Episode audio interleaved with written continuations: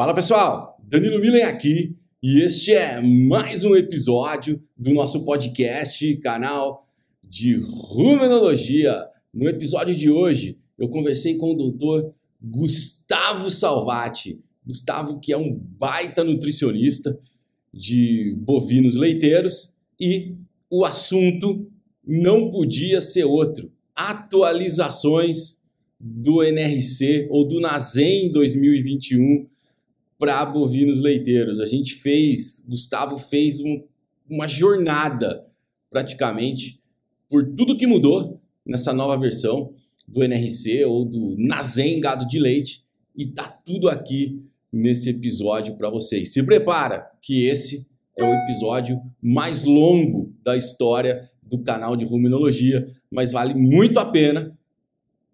Não só quem trabalha com gado de leite, mas quem também trabalha com gado de corte ouvir, porque mesmo que o tema seja atualizações do NRC 2021 de gado de leite, a gente fala aqui nesse episódio sobre diversas situações nutricionais e eu tenho comigo que para você ser um bom nutricionista de gado de corte, você deve estudar nutrição de vacas de leite, porque é muito mais difícil, tem muita mais, muito mais nuances e muito mais aspectos a se considerar. Bom, como eu digo, sem mais delongas, fiquem agora com um episódio sobre atualizações do NASEM ou do NRC 2021 para bovinos leiteiros com o doutor Gustavo Salvati. Gustavo, seja muito bem-vindo mais uma vez ao nosso podcast, canal de, de ruminologia. Mais uma vez é um prazer te receber aqui. Eu lembro que quando a gente gravou o outro, o outro episódio sobre grão úmido, a gente falou né, diversas formas de processamento de, de milho, né, o efeito né, desses processamentos em desempenho, né, em gado de corte, em gado de leite, e a gente já tinha deixado já naquele episódio né, uma promessa que a gente ia fazer, uhum.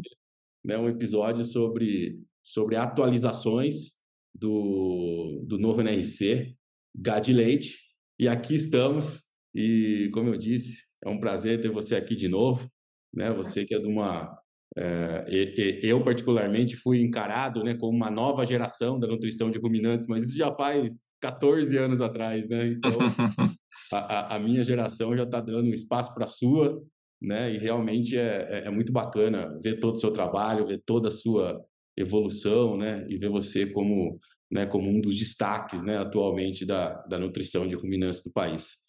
Seja muito bem-vindo, fique super à vontade, como sempre para se apresentar e também para compartilhar todo o seu conhecimento com a nossa audiência. Obrigado. É, professor Danilo e todos os ouvintes aí do canal de Runologia, para mim é uma honra estar participando de novo. É, fico muito grato aí pelo convite e pelo reconhecimento, né? Eu acho que ainda tem muito a aprender e eu acho que essa que é a busca constante nossa e, e o canal de Runologia assim como nós da Tracking Feed, também o interesse é difundir informação e numa pegada mista, né, que eu brinco é, fazendo um, um, link aí da teoria com a prática, né? Acho que a gente precisa ter uma base muito sólida é, teórica e também com, conseguir é, interagir com a parte prática, né? Como eu brinco, operacionalizar o conhecimento. Acho que esse é o desafio muito grande. E eu acho que a gente tem trabalhado aí com esse propósito, né? É, próximo aí ao que vocês fazem também. E eu, para quem não me conhece, eu sou zootecnista, né? Fiz pós-graduação, mestrado, doutorado, voltado aí na área de produção de gado de leite e silagem. E atualmente eu atuo aí como consultor é, na parte de produção de forragens, é, silagem, é, forragens ensiladas, né, vamos dizer assim, e, e também concentrados ensilados, tanto para gado de leite como para gado de corte. E na parte de nutrição, eu tenho atendido mais as fazendas de leite e também a gente tem feito muito é, treinamentos para empresas, né, tanto na parte de silagem como na parte de nutrição. E a gente também tem o nosso curso aí, Nutricionista Gado de Leite, que a gente lançou que aborda também boa parte do que eu vou falar aqui hoje, né, que é sobre as atualizações do NRC 2021. Hoje tem o nome de NACEM, né? É, e, e, a gente ensina lá um pouco tudo que você precisa para formular a dieta dentro do programa e interpretar os, os resultados e como aplicar isso também. Um, uma parte do curso que a gente aborda bem a parte de aplicação, né? Como fazer a dieta do computador dar certo na prática. Mas, resumidamente, é isso aí, professor. Obrigado aí pelo convite. Beleza, beleza, Gustavo. A, a gente, a, a, gente tem muitas similaridades aqui, né? Eu do lado do, do bovino de corte, você do lado do bovino de leite, né? É, legal que muita gente me pergunta, né, quando eu falo de nutrição de precisão, onde eu trabalho, né, ensino as pessoas, na verdade, né, é, a lidar e manejar a plataforma do NRC Gad Corte, né? E sempre vem uma pergunta, eu falo assim, e o Gad Leite, né? Também ensina Gad Leite? Eu falo assim, vai lá com o Gustavo Salvati, que ele, que ele tem um negócio ah, obrigado. com, com, com Gad Leite, né? Eu não vou me meter às alturas do campeonato a ficar fazendo coisa com Gad Leite, né? Apesar de ter sido professor de gado de leite, já como eu disse, quando, eu, quando eu estava na, na Unesp de Dracena até o ano passado, né? Mas o meu negócio sempre foi né, o bovino de corte, pesquisas, consultorias, né? Tudo, tudo voltado com, com bovino de corte, né? Então, então, acho que é bacana, eu acho que a gente tem que fazer esse trabalho de, de difusão de, de conhecimento mesmo, né? Você aí no...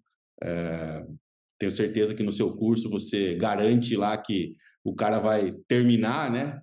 É, sabendo lidar na plataforma, sabendo formular uma dieta, né, avaliar isso, né, com né, os balanceamentos e tudo mais, que é o que a gente faz do lado de cá também, né? O cara, obviamente, que a gente é, aceita pessoas que é, têm uma mínima noção, né, obviamente, de nutrição, de produção, né? E, e é isso que as pessoas querem, né? As pessoas querem, de maneira rápida, é, obter aquele conhecimento e usar né, o NRC como ferramenta né, de formulação e avaliação de dietas. Que, convenhamos, né, Gustavo, a universidade hoje não dá isso para os alunos, né? Até porque tem uma disciplina de formulação de ração que você tem que ensinar tudo, né? Eu já dei aula de formulação de ração, você tem que dar aula de tudo, de formulação de aves, suíno, de tudo, né? Animais silvestres, além do gado de corte, gado de leite, ovino, caprino, búfalo. Ou seja, sobra muito pouco tempo para a gente se debruçar e a fundo né? Então, então acho que os programas que a gente tem aí, tanto para H de corte quanto para H de leite, né, do seu lado aqui e, e, e do nosso, né, é, eu acho que vem bem a calhar para as pessoas que querem se aprofundar, né, e realmente, como você falou, né, operacionalizar o, o, o conhecimento, né, na, na prática. Uhum. Muito bom. Legal, Gustavo. Então a gente já é, praticamente já contou aqui, né, sobre o que vai ser o, o, o assunto aqui desse, desse nosso bate-papo vai ser sobre atualizações do Nazem 2021 de gado leite, certo? Então, fique super à vontade. É, eu tenho certeza que você né, é, se debruçou sobre o NRC, olhou lá tudo que tem de, de, de mudança, o que, que mudou, qual que é a diferença para a última versão, né, que se não me engano era de 2001, certo? A última versão da NC de Leite, ou seja, demorou aí Exatamente. 20 anos, né? Igualzinho do Gado de Corte, que a última versão era 96, os caras soltaram uma, a última versão em 2016, né? Então, é, sempre tem muita coisa, né? né, Gustavo? Eu falo assim, que se todo ano tivesse uma atualização nova, a gente não conseguiria aplicar isso na prática, né? Demora um tempo, né? Até nós que somos os difusores de conhecimento, você senta ali, por mais que você assista os caras que escreveram um novo episódio num simpósio, pô, até você pegar tudo aquilo, processar, uhum. trazer para nossa realidade, né? E, e difundir esse conhecimento toma tempo, né? Pô, toma tempo, né? Ou seja, foi lançado em 2021 e eu vejo você até hoje, né? Pô, já fazem dois anos aí, você ainda está nessa nesse processo, né? O nosso aqui do Gadicor já faz sete anos, né? A, a, agora deu uma né, deu uma quietada no negócio, né? Mas eu passei também dois, três anos treinando equipe de nutrição, tal, ensinar a mexer na plataforma, né? Ou seja, demora um tempo, né? É, não precisa ser 20 anos, né? Mas eu acho que um né, 10 anos aí, ou 8 a 10 anos, acho que é um timing legal aí para lançar uma nova, né, uma nova edição. Bacana, Gustavo, muito bom. É, passada então a nossa, né, esse, nessa introdução, né? Uma das coisas que sempre é, que as pessoas sempre perguntam né, sobre, sobre os NRCs, né, tanto gado de corte quanto gado de leite, né, em relação ao consumo. Né? Então, a, a, gente do lado de cá no gado de corte, mesmo na nova versão, a gente tem um problema sério que é a estimativa de consumo. Né? Eu fiz uma, um ajuste pessoal meu com base em, em experiências práticas, aonde quando eu vou ensinar as pessoas, eu falo assim, ó, você tem que pegar o consumo que o NRC dá, aí eu traço várias situações nutricionais e falo assim, multiplica por tanto, para mais ou menos você saber qual vai ser o consumo real na prática, hum. porque ele nunca acerta. Isso no lugar de corte. Eu queria que você é, falasse um pouco do gado de leite, versão anterior, versão atual, como são as predições de consumo. É, então, Danilo, a gente é, tinha também, estava é, esperando esse novo NRC há muito tempo, né? ele foi publicado em 2021, mas foi bem no finalzinho. Né? Teve a Discovery Conference, uhum. que foi o evento de lançamento é, que aconteceu em Chicago.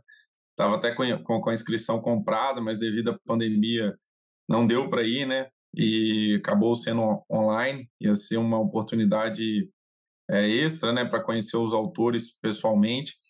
E, é, e a gente vinha numa espera muito grande, né? O antigo foi 2001, o anterior 89, o anterior 78, vinha numa pegada de a cada 10 anos ou 11 anos a gente tinha uma versão e essa vinha, a gente já vinha esperando há muito tempo. Né? Até que para quem não conhece, a edição aqui você consegue adquirir lá na, na, na Sociedade Americana de Gado de Gado de Leite e também atualmente no Brasil é, eu tive a honra também de participar da parte de revisão da tradução. Né? O, hoje o Gado de Leite, o NRC Gado de Leite tem a versão traduzida, que é comercializada também em português, para ter esse acesso aí para quem quiser ler e não domina inteiramente a linguagem, a, a língua inglesa.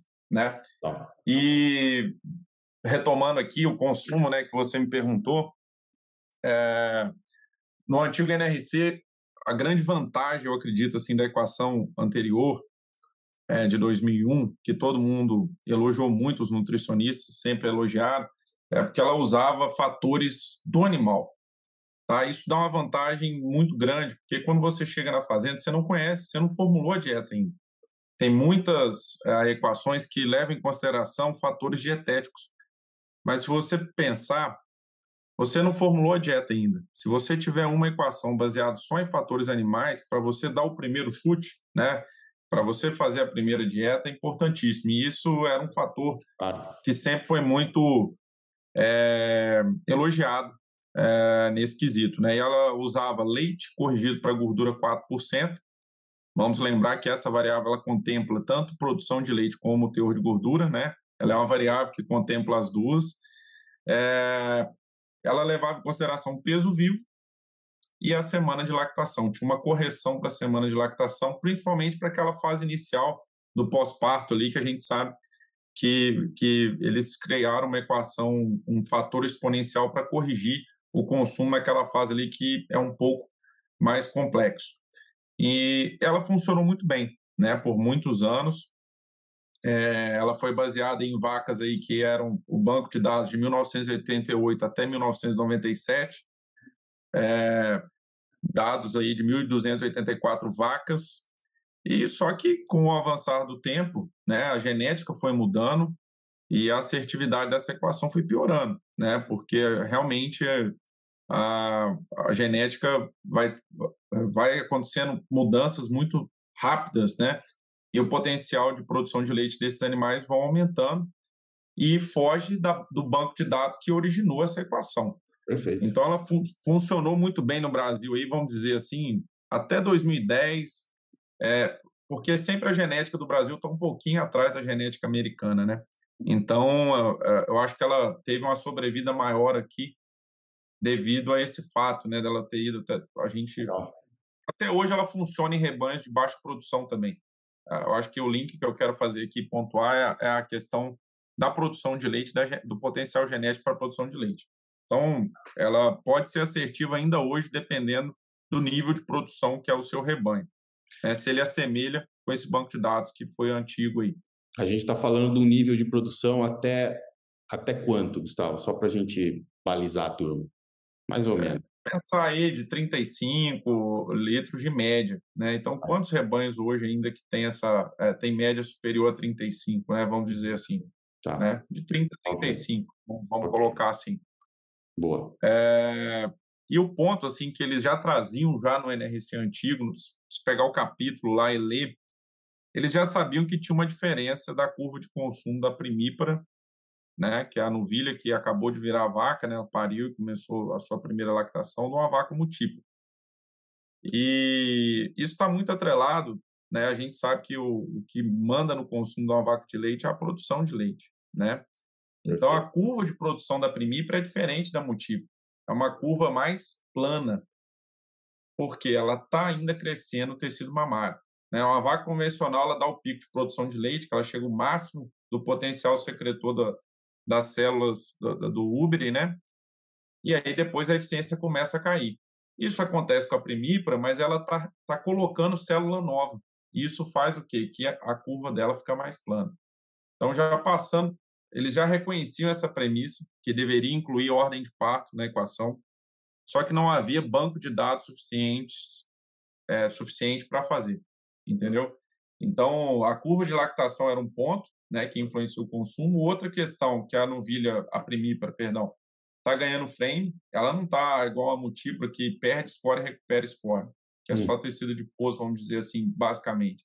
Ela está ganhando frame, está ganhando tecido muscular, está ganhando é, um pouco de osso também, ela pode estar tá crescendo um pouco, um pouco mais a parte esquelética, e isso também interfere no consumo. Né? Então, todos esses fatores eles já reconheciam que, nesse, é, que precisavam ser incluídos, né? a, a parte de ordem de parto. Ou seja, e... lá, no, lá na versão anterior do NRC, lá de 2001, quando a gente imputava os valores dos animais e colocava lá ordem de lactação, né? a gente colocava número 1, quer dizer, né, primeira lactação, não havia um ajuste de consumo, ele não considerava é, aquele input para ajustar consumo. Considerava para calcular a exigência, mas para ajustar consumo, não. Não, não, porque não, não havia ainda essa equação okay. é, por, por conta da falta de banco de dados. Legal. E aí, na nova versão né, é, do NRC, foram criadas, inclusive, duas equações. Uma manteve essa premissa de usar só fatores baseados no animal, que eu vou comentar aqui agora, e a segunda equação foi baseada em fatores dietéticos, é, priorizando a limitação física do consumo, né? Quanto que ocorreria, qual que é o máximo que esse animal consegue comer baseado na limitação física do consumo. Então, a primeira, que é baseada em fatores animais, a primeira, a, a, uma variável que foi adicionada foi ordem de parto, né? Se é primípara ou multípara. Ele te dá a opção também, caso você trabalhe com lotes mistos, o que, que seria lotes mistos? Primíparas misturadas com múltiplas. Você colocar lá no programa qual que é a proporção de primíparas que você tem naquele lote. Em porcentagem de zero. É, se não tiver nenhuma, é zero, você vai pôr zero. E se for é, 100%, é, 100%, você põe 100% ou qualquer número intermediário a esse. Você tem essa opção lá, ele te pergunta. Legal. E o que foi colocado de novo também, né, foi score de condição corporal que não havia e que a gente acredita e o banco de dados e toda pesquisa tem mostrado que isso tem um efeito muito grande, né? É, se a gente tem uma vaca que pare mais obesa, ela vai impactar é, ela, ela vai parir mais obesa e isso vai inibir mais o consumo dela né, durante a lactação. Né? Ela vai ser mais propensa a ter todas as doenças metabólicas. Então, já sabia que isso deveria ser incluso e agora foi possível incluir também. Peso você vivo fala, se manteve. Você fala que o score de condição corporal não era incluso para calcular o consumo, né? Isso, calcular o consumo. Para balizar a turma aqui, para a turma não. Né? Pô, é. tinha. Eu colocava o score de condição corporal lá no outro NRC, eu falava assim, você colocava, né? Mas mas ele não era considerado para o consumo, né? Só para para o consumo. Ele era, ele era utilizado para a parte energética, né? De partição tá. energética e, e tudo tá. mais. Beleza, vamos lá. E é, antigamente se expressava semanas de lactação, agora está usando o DEL, né? Que é a sigla dias em leite. Então é, também foi é, só teve o jeito, a forma de expressar mudou, né? E, e a, como ela entra na equação também não é aquela, é, aquela era uma equação exponencial, um fator exponencial que ia na equação, agora o del entra é, como um fator convencional na equação. Peso vivo e o leite, que a gente trabalhava com leite corrigido para 4% de gordura, virou excreção de energia no leite. que é uma variável também que contempla produção de leite, cada sólido separadamente, né, proteína, é, gordura e lactose, e o equivalente energético de cada o calor de combustão de cada, cada, cada sólido desse. Então, você não precisa se preocupar se você colocar isso no modelo lá, abastecer o modelo com produção de leite, cada sólido, ele calcula automaticamente isso para você. Se você quiser fazer isso numa planilha de Excel, também não tem muito segredo. É só você fazer a, a conta. Essa equação é facilmente achada aí na, na internet e até lá no nosso perfil do Instagram também a gente já postou ela. Mas se você estiver já usando software, ele já vai calcular isso automaticamente. Também foi uma melhoria, porque aí eu estou considerando todos os sólidos, né? A gente sabe que gordura é o que mais varia, mas a proteína também tem a sua variação, inclusive se a gente trabalhar com Gerson, vamos ter índices maiores, né? A lactose é um pouco menos variável. Então, assim, ela mudou nesse sentido, usou um banco de dados maior, né, que a anterior. Vamos pegar aí, foram mais de 31 mil observações, 2.791 vacas. Parte desse banco de dados, 47% era primí eram primíparas, então que permitiu fazer essa modelagem. E eles pegaram vacas aí de 2007 a 2016 e pegaram aí uma variação de 1 até 368 dias de DEL, né? E esse foi o, vamos dizer assim, o range que eles pegaram que para essa equação. E, inclusive, Danilo, uh, recentemente o professor Rodrigo de Almeida, que é uma grande referência da Federal do Paraná, uhum. gado de leite, junto com o seu aluno Jorge e outros uh, estudantes, eles pegaram e validaram essa equação aqui no Brasil. Eles pegaram rebanhos lá do, do, do da região dos Campos Gerais, né, que das cooperativas ali, é, Castrolanda, Frisia, Arapoti, uhum. e a priori é o, é o berço da genética do holandês do Brasil, né, que nós temos as vacas com a maior produção, né, claro que temos é, locais em Minas, Goiás, mas lá é um local reconhecido por ter uma, uma genética muito avançada, rebanhos de alta produção. E eles começaram a avaliar consumo de lote lá e comparar com essa equação nova do NRC é, do, do Nascer em 2021, né? E eles dividiram lá lotes de primíparas e multíparas e estratificaram em baixa, média e alta produção em cada em cada segmento desse primípara e multípara. E a equação prediziu muito bem para quase todos eles. Só para as vacas multíparas de altíssima produção, só para posicionar o que é altíssima produção lá deles, foram vacas, o lote estava com média de 54,8. Pensar num lote de 54,8 Média, Provavelmente pode, né? é, tinha vaca aí dando 65. E aí a equação não foi boa para esse tipo de lote. Encaixou Ou seja, é, não encaixou bem para esse tipo de lote. Para os demais, né, que só para posicionar, múltiplas de média produção 46,9 quilos, múltiplas de baixa produção 39,2 e das primíparas, baixa, média, alta, todos prediziam muito bem. Então, Bacana. É, ela apresentou essa fala e a gente a gente tem que pensar né que bem provável é difícil a gente ver é, os dados de pesquisa a gente é, observar médias no, nos tratamentos de 54.8 muito raro muito eu me recordo que poucos poucos experimentos então realmente foi uma é uma exceção porque lá realmente temos uma genética muito avançada inclusive que está à frente ou pode estar à frente ou igual aos grandes e bons rebanhos americanos. E a gente sempre fala, né? Provavelmente que... falta, né, Gustavo? Desculpa te interromper. Provavelmente claro. deve faltar, o, né, quando joga tudo na, naquela, né, no gráfico lá de, de, dispersão, né? Provavelmente, né, vai aumentando a produção de leite. São, né, no banco de dados que o, que o Nazen usou, né, que o NRC usou, provavelmente devem ter poucas vacas, né, desse, nesse espectro de 55 Sim. litros para cima, né? Então daí a equação acaba ficando mais, né, mais, vamos dizer assim, mais frágil, né? Então acaba não refletindo, né? Precisava, mas obviamente porque faltam animais, né, como você disse, desse né, com, com, esse tipo de produção, né? Então, então realmente, realmente é complicado. A gente vê a mesma coisa no gado de corte quando tem animal muito né, pô, ganhos de peso muito altos, né, a, a equação de predição também do, do, da performance, ela começa a ficar mais fraca, né, porque realmente o banco de dados não traz, né, o, né, é quando a curva começa, quando a gente fala, né, tem aquele meião da, né, do gráfico, de repente começa a afinar, né, as pontas, né, os extremos, né, então, então realmente uhum. isso é, foi como você disse, né, a evolução genética daqui a um tempo vai acabar englobando naturalmente esse tipo de, né, esse tipo de animal, porque ele vai ser cada vez mais é, a gente vai ver ele com mais frequência, né, à medida que os sistemas vão evoluindo, né? Com certeza, Danilo. E, assim, o, dentro do nosso treinamento lá, a gente sempre preconiza. A equação é o primeiro passo para a gente fazer a formulação. Mas dentro do gado de leite, se você conseguir medir o consumo do lote, é, pesar a sobra daquele lote, uhum. esse é um dos principais erros que nós é, observamos, dá trabalho, dá trabalho, mas aumenta a sua assertividade, aumenta, melhora, você elimina a flutuação da produção de leite. Porque muitas vezes o modelo está predizendo 22,5 quilos de matéria seca vaca dia, e as vacas estão comendo 21 quilos. Se você tiver conhecimento disso, você vai adensar sua dieta em nutrientes e ela vai atender.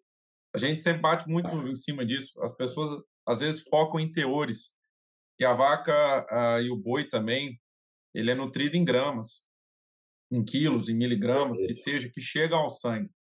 E para você chegar nisso, é uma matemática, né? uma multiplicação entre consumo e teor. Só que se o consumo seu, se você já errar no consumo, por isso que ele é o primeiro capítulo do livro, eu acredito, você erra tudo. Erra tudo. Então, a equação é um primeiro, é um primeiro, um primeiro chute que você vai dar, mais preciso, mas medir o, o consumo é imprescindível, né? Para quem para quem quer acertar é, mais, né? Claro que a gente ainda não tem uma tecnologia para fazer isso de uma maneira automatizada. Vocês no, no gado de corte confinamento fazem leitura de coxo. É, nós do gado de leite, os bons rebanhos têm esse hábito de medir a sobra, já que vai ter que juntar ela para dar para recria, sempre ela é destinada. Por que não pesar e computar esse dado já que você tem um ofertado, é só saber a sobra e, e dividir pelo número de animais que estão ali naquele lote, é, dá uma boa ideia do que está acontecendo ali, tá? Não, bacana. É... E, e, aí, e aí né, né, Gustavo, assim, só, só para deixar é, mais claro, pro, né, tem muita gente aqui da graduação, né, informação ainda que assiste ruminologia, é, é quando a gente fala do consumo, né, e muitas empresas negociam seus produtos com base no teor, né? Então o cara compra um concentrado pronto lá, tá escrito lá, e, e deve ser assim, né? O Ministério da Agricultura quer né, regulamentado, né? Então lá tem que colocar quanto tem de percentual de proteína, de energia, de cálcio, de fósforo, né? Mas os técnicos hoje em dia, né, se acostumaram a trabalhar em teores, né? E esquecer o consumo, né? Ah, não, eu tenho concentrado aqui que tem X de proteína que dá tanto de leite a mais, né? Mas esquece, né? Que é exatamente o que você disse, né? A exigência é em gramas ou em quilos, né? Que seja, né? É, e não em percentual, né?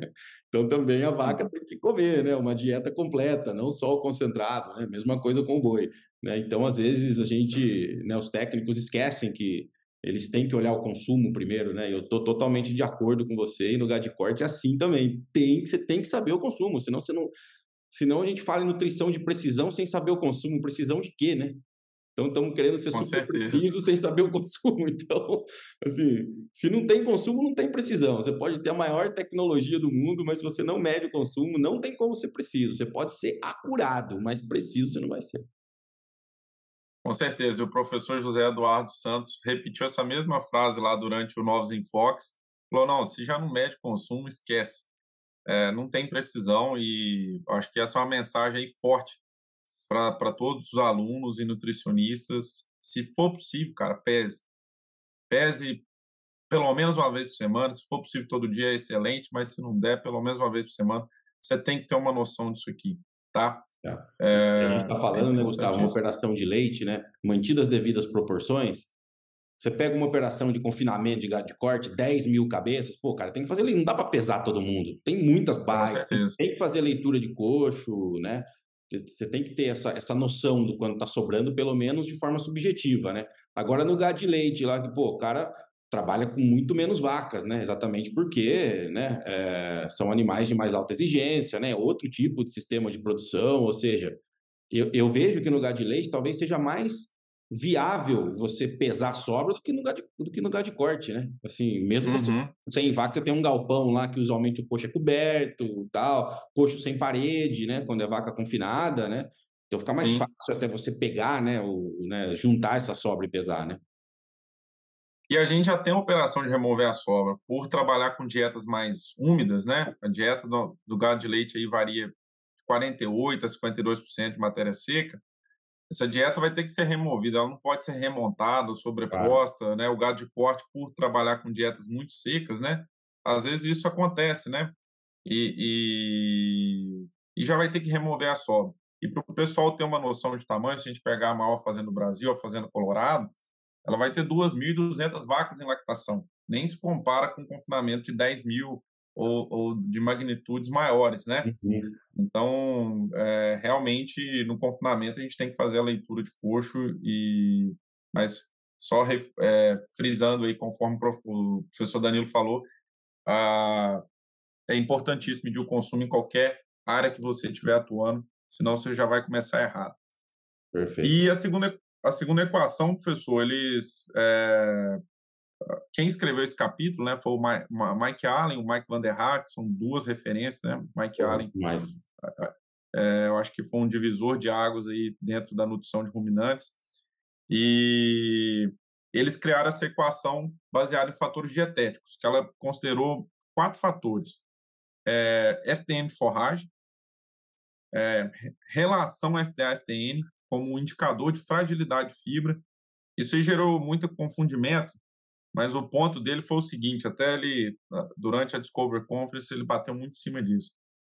Ele falou assim, ó, só para vocês entenderem a analogia, o que, que é fragilidade de fibra, eu peguei 100 gramas de alfafa e botei para moer no moinho. E medi quanto de energia elétrica o moinho consumiu para moer aquelas 100 gramas e o tempo que ele gastou para moer aquelas 100 gramas. Perfeito. Depois eu botei uma silagem de milho para moer também. E ela consumiu mais energia e, e demorou mais tempo para moer. O que, que ele quer dizer? Faça analogia da, eh, da, do moinho, das facas do moinho, como o dente da vaca ou do boi. Tá? A vaca vai gastar mais movimentos mandibulares para reduzir aquele tamanho de partícula numa gramínea do que numa leguminosa. Como incluir isso no modelo, sabendo que isso impacta? Porque a alfafa ela vai poucas mastigadas já vai ficar fina. O que tiver que digerir vai ser digerido, o que é ruim, porque a alfafa tem a parte ruim dela também, vai sair por passagem.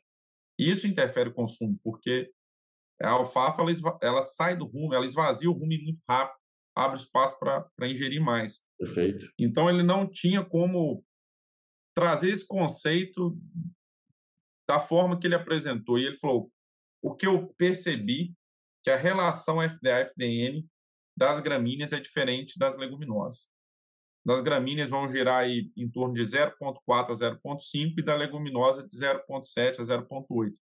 Então, essa relação é só um índice para ele entender qual forragem você está trabalhando, né?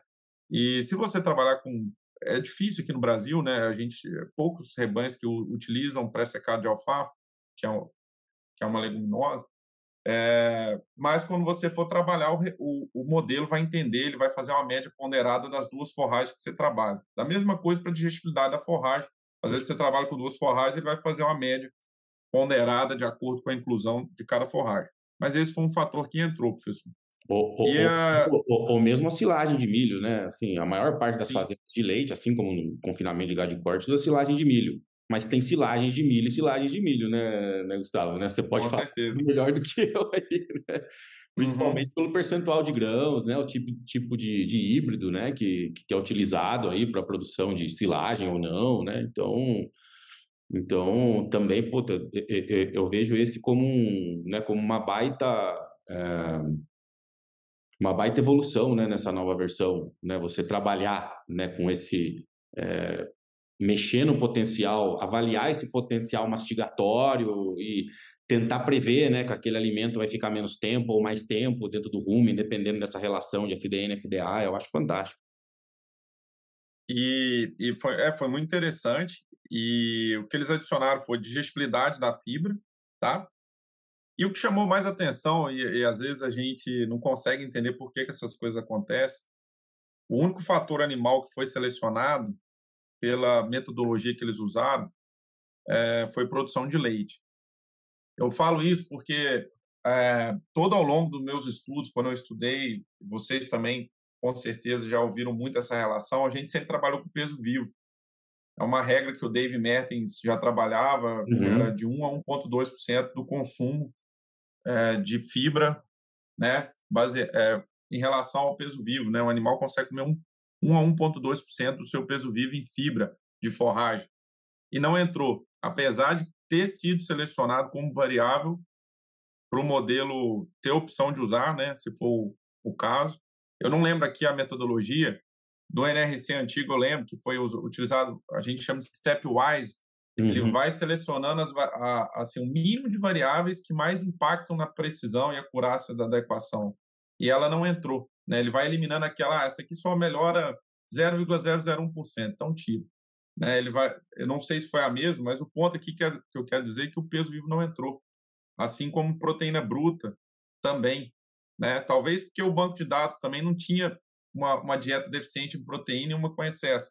Mas a gente sabe também que, por exemplo, se faltar PDR, vai limitar a degradação de fibra e vai limitar o consumo também. Claro. Né? E, mas não entrou. Então foram só essas quatro: teor de FDN de forragem, relação FDA-FDN, que é uma medida indireta de fragilidade, digestibilidade da fibra, é, 48 horas, que é o time point que eles usam, e a produção de leite. Tá? Produção de e... leite a 4% de gordura corrigida ou bruta. Produção de leite normal sem Normal. nenhuma correção. Sem só nenhum... produção de leite. Tá. E aí o ponto que o Mike Allen bateu muito em cima falou: ó, primeiro você usa a primeira equação e formula sua dieta. Depois que sua dieta está pronta, você tem a opção de usar a segunda equação no programa.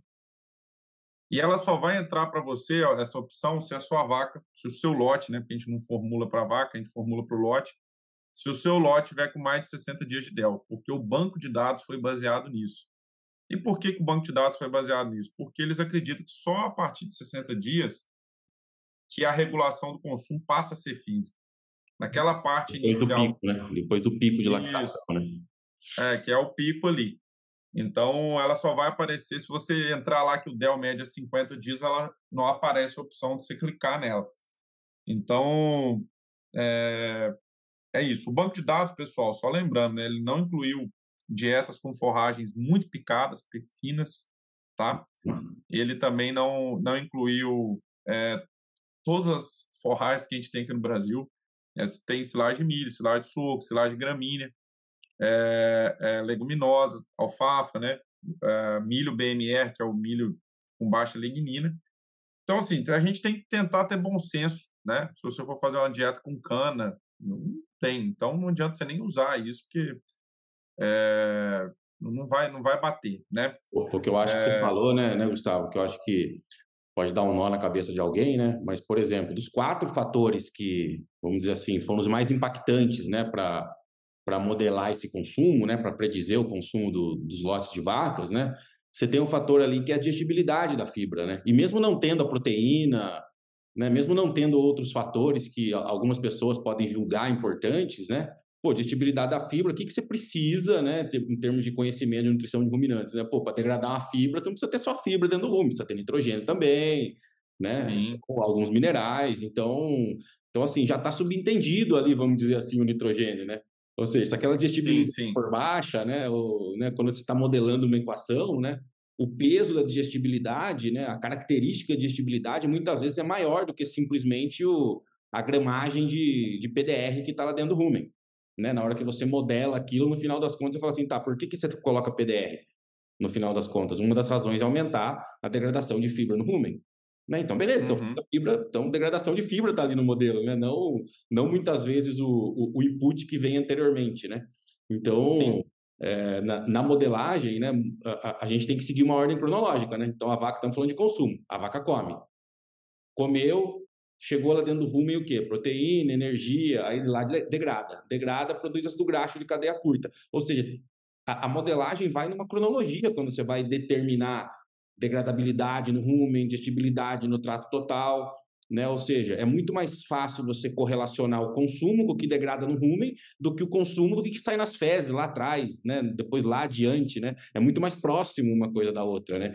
Então, obviamente que é, são colocadas e tiradas, né? Como você disse, o stepwise, né? Coloca e tira algumas variáveis do meio do, de tudo isso do trato digestivo para ficar com, né, com poucos fatores ou com poucas variáveis que vão predizer melhor né? Tanto o consumo quanto qualquer outra coisa que você quiser quiser saber, né? Então, então, então eu não me espanto você me dizendo isso, né? Porque porque é uma modelagem moderna, né? Em que não tem não é aquele negócio de você ficar preso no puta, mas puta, dá até dó de jogar fora aqui ó, a proteína, tá, pô, tem que ter dó, pô. É, não, exatamente isso, né? O Stepwise que a gente comentou que é uma das que eu conheço, ele é minima, minima, minimalista, né? Ele tenta usar o mínimo, mínimo de variáveis, até para ficar mais simples, e mas que tenha uma predição adequada. Bacana. E, e assim, é, é uma equação é, que eu acho que, que ainda não tem nenhum estudo assim mostrando, uma, conforme a primeira teve esse estudo aqui no Brasil, ela não teve nenhuma covalidação aqui, é, mas eu acho que é, é uma, mais uma ferramenta, né? do que você só usar 1,2% do peso do, eh, de, de, do peso vivo de consumo de FTN. Então, eu acho que ela foi um avanço nesse sentido, que às vezes a gente usava essa relação, essa regrinha do Mertens lá, uhum. que também era baseado só em silagem de milho e alfafa, dieta padrão lá do meio oeste americano, e essa aí eu acho que vai trazer algum, algum benefício. Era Algumas pessoas né? questionam. Né? Era muito ah, simplista, né? Só um, a um e dois, tipo, né? Fica muito simples, né? Para um é. ter, né? Uma recomendação. Com certeza. E foi muito questionado e, e, e, no capítulo também eles discutem muito, né, é, Danilo, essa questão da teoria da oxidação hepática, mas conforme o Mike Allen disse, era impossível modelar isso, apesar de saber que ela acontece principalmente no pós-parto imediato, né? Então, nível de amido degradável, a gente sabe eles batem muito em cima disso no capítulo, falando, ó, não trabalha com amido degradável muito alto na vaca pós-parto imediato, porque é bem provável que isso vai inibir o consumo dela. A gente sabe que a vaca que está no pós-parto imediato, ela está com a metabolização do tecido adiposo intensa. E isso leva a um acúmulo de acetil-CoA no fígado. Né? O acetil-CoA é, é como se fosse o produto da beta-oxidação do ácido graxo lá na, na, na no, no, tecido hepático e ele a, a origem que ele a, a via que ele vai seguir ele pode ou ser oxidado completamente ou virar corpo cetônico ou ser reesterificado e virar triglicerídeo é, no, no, no, fígado né ou ser exportado via VLDL uhum. mas o ponto é que na hora que você põe uma dieta com alto amido degradável no rumen vai chegar muito propionato no fígado e esse propionato em excesso vai fazer ele ser captado para ser beta-oxidado. E aí o, é, o propionato vai ser o intermediário que estava faltando ali para ele entrar no ciclo de créditos. Aí quando ele entra, ele é oxidado e gera um acúmulo de ATP. E esse acúmulo de ATP, o ATP é uma molécula que ele não pode ser exportada para outro tecido, ele é de uso celular. E esse acúmulo de ATP ele despolariza o nervo vago, as, as os nervos menores que aferentes ao nervo vago e isso aí trava o consumo da vaca. Só que isso aí seria impossível de modelar. Né? Então, por isso que eles não incluíram nada nesse sentido, apesar de alertar para tentar trabalhar com 25% de amido, 25%, e tentar usar fontes milho moído seco, já que vai ter o milho fermentado da silagem de milho, na maioria dos casos que o pessoal Perfeito. usa silagem de milho. Tá? Bom, então, e... então em, relação ao, em relação ao consumo, Gustavo, então, é, é, com base em tudo que você compartilhou com a gente aqui, na nova versão do NRC, os nutricionistas então gostaram das atualizações em relação ao consumo.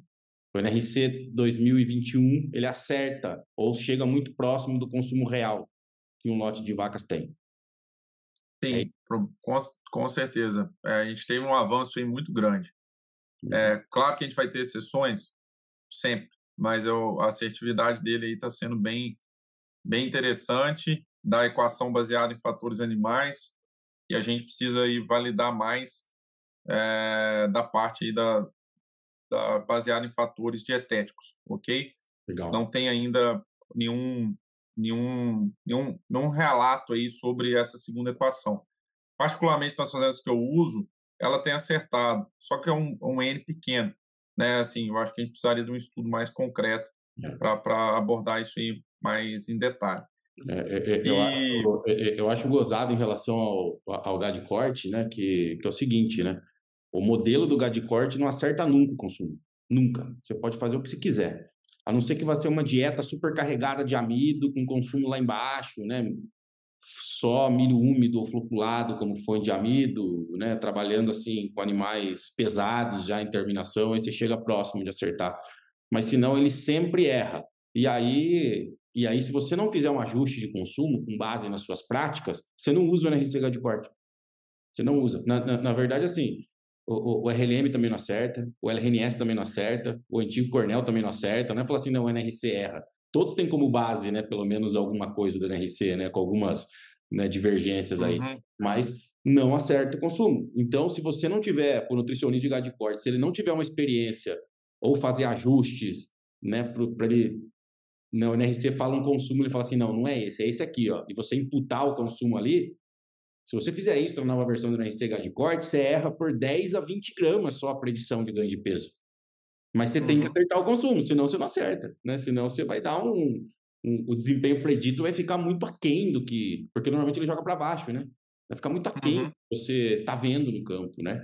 Então, então acho que isso é, é, é uma coisa, né, inspirado aí no que você está dizendo do gado de leite, né? Fica aqui uma crítica, né, até pro, o pessoal do NRC Gado de Corte, que não é possível que a gente erre por tanto a predição de consumo. Fala assim, ah, mas é feito nos Estados Unidos, mas mesmo para boi americano, os caras subestimam o consumo, né? Então, é, eu acho que tem muito apego do banco de dados antigo, lá de Davis tal, né? Aquele negócio de porra, né? Foi medido certinho, mas é como você disse, a genética evoluiu, né? Os, os animais mudaram, né? De, de, de, genética durante todo esse tempo, né? E a gente está trabalhando com um banco de dados ainda que está puxando esse, essa predição de consumo para baixo. E a magnitude desse erro fica em quanto, Danilo? A magnitude de, desse erro aí? De 10 a 15% para baixo. 10 a 15%. É bastante coisa. Né? Então, na hora que você corrige, né, você, você tem input aí de 200, 250 gramas de ganho, né? Assim, é, é, é muita coisa, né? Dependendo Com certeza. da fase que o animal está. Com certeza. E, e, e assim, só finalizando, né, nessa parte das vacas aí, o livro traz uma revisão extensa de outros fatores que afetam o consumo que não estão na equação. Então, a gente sabe que estresse térmico é, afeta drasticamente o consumo, também não teve como ser computado. É, quando a gente substitui FDN de forragem por subpro, FDN de subproduto fibroso, você abre mais espaço para o animal ingerir mais. Da mesma forma, quando você substitui amido de alta degradação, dependendo do nível de amido que você tem na dieta, e põe uma casquinha de soja, um FDN de subproduto fibroso, pode puxar consumo também, dependendo do, do perfil da dieta e qual animal que está consumindo.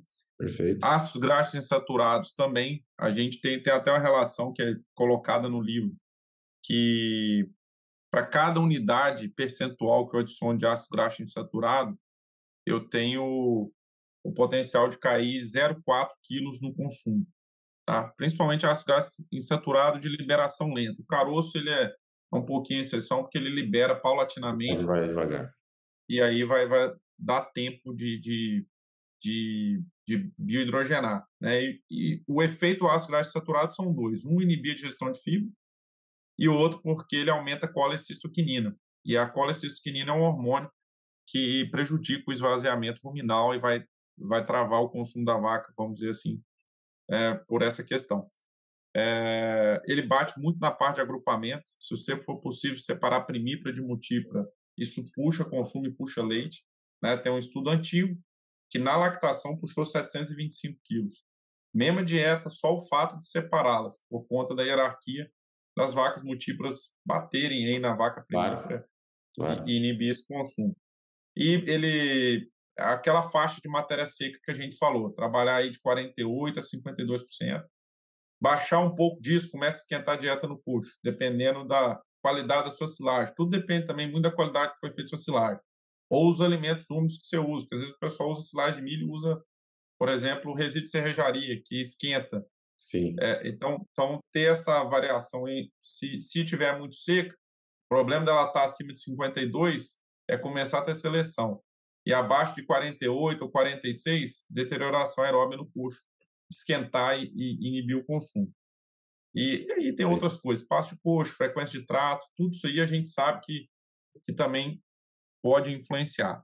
É, mas da parte das vacas é isso. Né? A gente teve uma atualização para a novilha, que entrou basicamente é, para a novilha duas equações também, uma baseada em peso maduro e, e peso atual né, do lote, e a outra que considera também peso vivo e peso maduro mais teor de FDN, que leva em consideração uma característica aí da dieta, né, que é o FDN.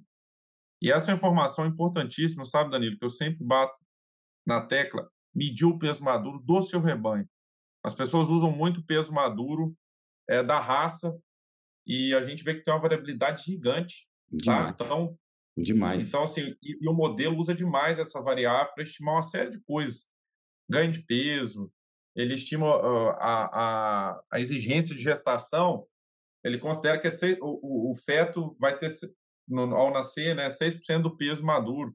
Então, ele vai estimar o, o, o quanto que o feto vai crescer e demandar de nutrientes, baseado no peso maduro, o crescimento da primeira lactação, da primípara, até ela virar é, secundípara, e tudo isso aí leva em consideração o peso maduro. Então, e qual a, é... sua, e qual a sua recomendação para estimar, para quem quiser estimar o peso maduro?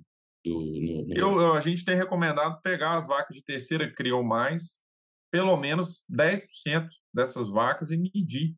Né? Pelo menos fazer uma amostragem, porque a gente sabe que é complicado, nem toda fazenda tem balança, é, na saída da ordenha, mas se você tiver uma fita de perímetro torácico, uhum. fazer essa medida, eu acho que o nutricionista tem que fazer isso é, para ele ser mais assertivo, né?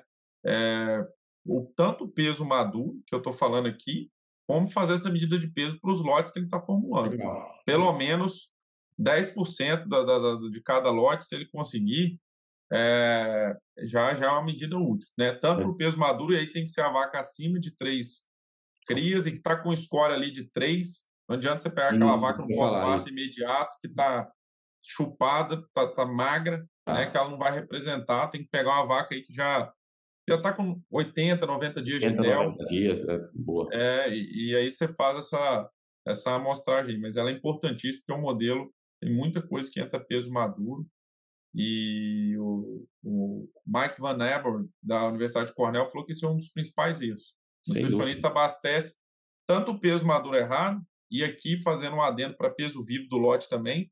Aí você erra no peso vivo do lote, o consumo aí vai dar errado. Embora, embora. Isso aí, isso aí no lugar de corte também é a mesma coisa. A diferença é que no lugar de corte a gente tem uma no NRC 2016, que não tinha no anterior, a gente pode, depois que o lote foi abatido, se você uhum. tiver informação da área de olho de lombo, da espessura de gordura subcutânea e do da nota, se a carcaça terminou com, uma, com um acabamento regular, é, mediano, uniforme ou excessivo, você coloca isso lá, e obviamente o peso de carcaça também que rendeu lá no frigorífico, ele te fala o quanto que era o peso maduro daquele lote. Você precisa de quatro informações, né?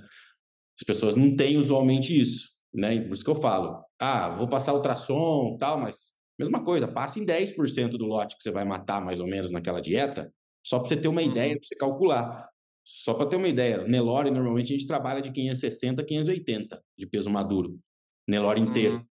Pô, eu já tive tranquilamente boi com 600, com 590, com 540. Ou seja, a amplitude de variação é muito grande porque depende da linhagem que você está trabalhando. Né? Nelore tem uma variação muito grande também. Então, é, pro gado de corte também é importantíssimo o peso maduro. Se você mudar o peso maduro, muda tudo a predição.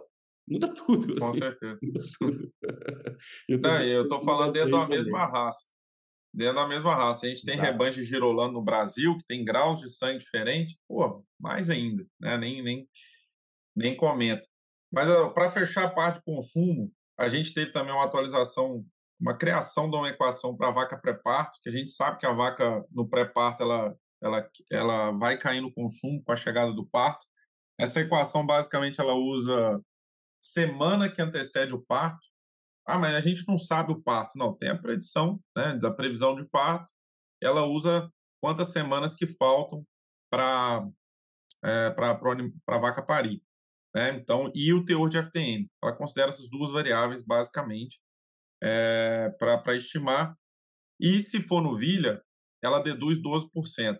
Tá? Então, ela estima o consumo, ah, é novilha, primeira vez que ela é, vai parir, vira 12. E não está na equação, mas o, o texto do livro bate em cima, se a sua vaca estiver acima de score, condição corporal acima de 4, seria recomendado deduzir 8% também, que a vaca mais gorda quebra o consumo mais... Mais 8, ou seja, quase 20 no final das contas, 12 mais 8%.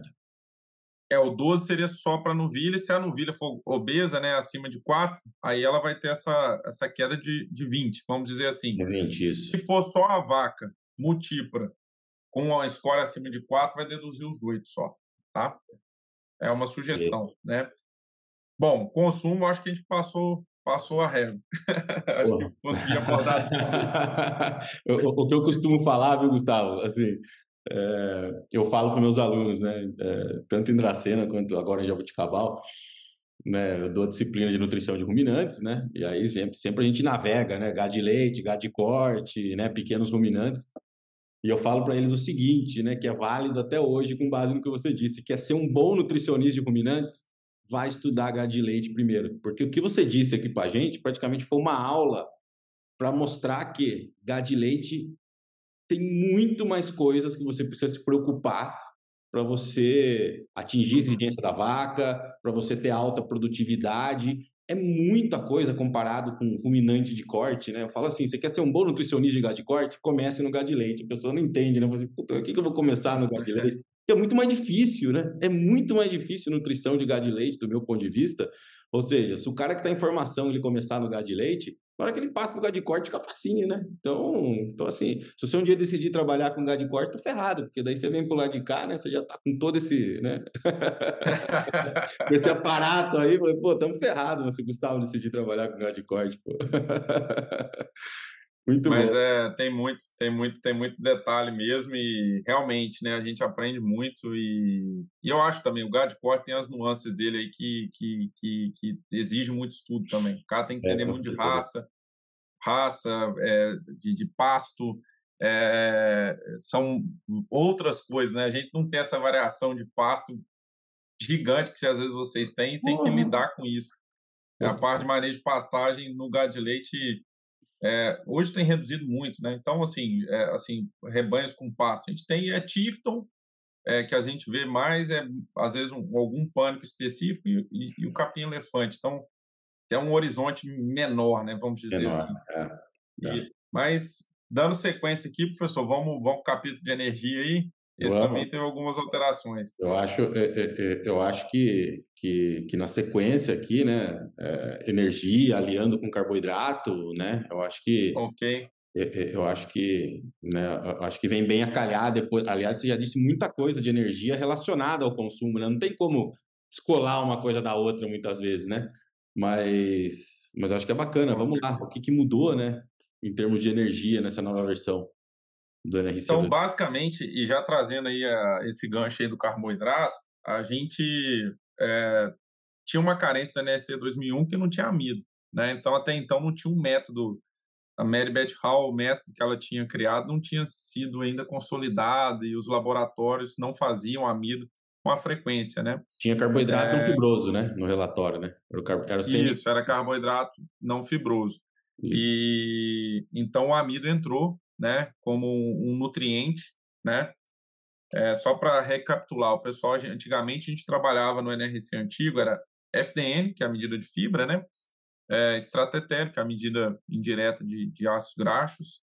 A gente tinha proteína bruta, cinzas, e a gente calculava os carboidratos é, não fibrosos, que são os de degradação mais rápida, por diferença, né? 100 menos a soma Isso desses, desses, dessas outras variáveis. E no novo NRC, no NACE em 2021, a gente tem FDN, aí incluiu amido, tá? Que não tinha, incluiu ácido graxo. Então, ó, se você entrar na biblioteca, você tem um perfil descrito de ácidos graxos de todo ingrediente. Então, isso aí foi uma inovação. Saiu do estratégia, que tinha estratégia tem algumas falhas, pessoal, que o éter também ele extrai alguns pigmentos da planta, ceras, uhum. e, e inflaciona esse número que não é a, a, aquilo que vai ser usado para energia, aquilo não, é, não tem função nutricional, né? Então, o ácido graxo ele traz uma precisão nesse sentido. É, proteína bruta, cinzas continuou, continuaram e a gente criou um novo um, um novo item que chama matéria orgânica residual, que ela também é calculada por diferença. A, a única questão aí que mudou foi porque vai ser 100 menos todos esses nutrientes que eu falei. Aí o que entrou novo foi o amido, né, que deduziu, e essa matéria orgânica residual corresponde ao quê? Ela vai ser açúcares solúveis, fibra solúvel, é, pectina, né, e, e, tudo isso. Então ela virou para um horizonte aí de 8 a 24% da matéria seca da dieta. É, é a variação dessa fração numa dieta comum de vaca de leite. Qual que é a vantagem disso? Reduzir o erro. O CNF, ele correspondia a 40%. Ok? E você, ele era calculado por diferença. Ele estava imputado o erro de cada análise individual, né? De, de, de cinzas, de estratetério, de FDN e tudo mais. Quando eu agora eu isolei o amido, a fonte de erro do amido agora, que ele estava dentro do CNF, agora ele está isolado, é só da própria análise de amido. Dentro do CNF, ele estava imputando os erros de cada análise desse, né? É. E agora, qual que imputa esses erros é a matéria orgânica residual, mas ela é uma fração menor, né? Então, ela que foi, ela foi, foi incluída aí, né? Tá nos relatórios. Ela é calculada por diferença. E aí, Danilo, a gente entrou num ponto crucial, né? Que eu acho que essa aí foi uma mudança grande. Antigamente, o NRC 2001 considerava uma vaca comendo a nível de mantença como a vaca padrão. E aí ele ia subindo os múltiplos de mantença. Vamos considerar que uma vaca a nível de mantença coma 8 quilos. Então, se a vaca foi de 8 quilos de matéria seca para 16 quilos de matéria seca, ela está comendo duas vezes a mantença dela. Tá? Claro que a mantença não é calculada em quilos de matéria seca, sim de energia, de megacal, mas só para ter uma noção. E para cada aumento desse múltiplo de mantença, ou seja, de 8 para 16, para 16 para 24, ele tinha um fator para reduzir a digestibilidade. Só que esse fator era forte demais, né? Ele dava um desconto muito alto. E isso era um problema. Então, é por quê, pessoal? Só recapitulando, quanto maior o consumo do animal, a gente vai diminuindo a digestibilidade, da, porque a, a taxa, de, de passagem acelera. É. Sobe. Só que esse desconto era muito alto, sabe, Danilo? Então, aí eles atualizaram. Eles falaram, não, vamos mudar as premissas. Agora, a nossa vaca padrão é, é qual? É uma vaca que come 3,5% do peso vivo, que está numa dieta de 26 de amido, com PDR adequada, aí de 10 a 11% da matéria seca, é, com FDN de forragem adequado para ela não ter acidose. Essa é a vaca padrão. Beleza. E isso permitiu que melhorou a predição, né? ele reduziu esse desconto pela metade. Entendeu? Esse desconto que tinha na, na estimativa da, da energia digestível, né, da digestibilidade que havia, ele reduziu pela metade, só por mudar a vaca padrão, né? Ele falou, cara, não, essa vaca aí não, não, não é a base. E aí essa aí foi a primeira alteração. Assim, primeira não, a segunda, né, que eu já estou comentando aqui. E aí a gente entra, né, pessoal, a gente tem que entender que o modelo para de energia, ele, a primeira coisa que a gente tem que descobrir é energia digestível. O que, que é energia digestível? É você calcular tanto de energia bruta que entrou pela ingerida, menos a que sai nas fezes. Esse seria o jeito, vamos dizer assim, que o pessoal do monogás faz para calcular ela. A gente tem que predizer. e para a gente predizer, a gente tem que primeiro nutrir uh, o, o, o programa caracterizando adequadamente os, os, nutrientes de cada ingrediente, né, para ele saber, depois ele compilar tudo isso junto com o seu consumo, e ele saber qual que é o seu aporte de amido, qual que é o seu aporte de fibra, qual que é o seu aporte de ácido cada nutriente isolado, proteína e assim por diante. E aí, baseado em cada nutriente desse, ele vai calcular, através das equações que foram geradas com um banco de dados enormes, o quanto desse nutriente que vai desaparecer do trato gastrointestinal, né? que é a digestibilidade. E aí, depois, ele vai multiplicar isso pelo calor de combustão. Então, ele vai pegar o amido, ele vai estimar a digestão do amido, e, e aí depois ele vai multiplicar pelo calor de combustão do amido, que é 4,23 megacal por quilo.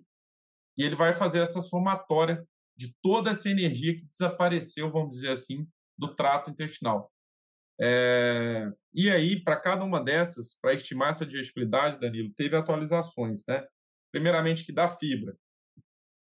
É, toda vez que o consumo foi acima de 3,5% do peso vivo, há uma correção, né? Porque ele considera que a taxa de passagem está influenciando isso. Toda vez que o amido passa de 26%, também é uma correção. Por quê? A gente sabe que com mais amido, a gente tem pH de rume menor, pH abaixo de 6, a bactéria celulolítica começa a morrer e prejudica. Eles gostariam de incluir amido degradável no rume também, ao invés de amido total, só que não foi possível porque não tinha banco de dados. Sim. Da mesma forma como ácido graxo insaturado, também, que são outros fatores aí, todos dois, né, amido degradável e como ácido graxo insaturado, deprime a digestão de fibra. É, a variável que eles usam para estimar a digestibilidade de fibra é a digestibilidade 48 horas. Então, ele usa ela para estimar do trato total. Ok? É, isso foi muito questionado, porque todo mundo queria que usasse aquela metodologia, até que a Fernanda Lopes, que já gravou aí com vocês, uhum. é, também no canal de imunologia, ela desenvolveu e validou uma metodologia junto com o Dave Combs e o John Geiser, que é um, um outro é, consultor lá nos Estados Unidos, o TTF-DND, que é uma é o Total Tract NDF Digestibility, né, que seria uma medida in vitro para estimar a, a, modelagem que é feita in vitro para estimar no trato total. E ela tem uma precisão muito boa, ela Sim. acerta muito, Sim. até mais do que um time point isolado igual de 48 uhum. horas.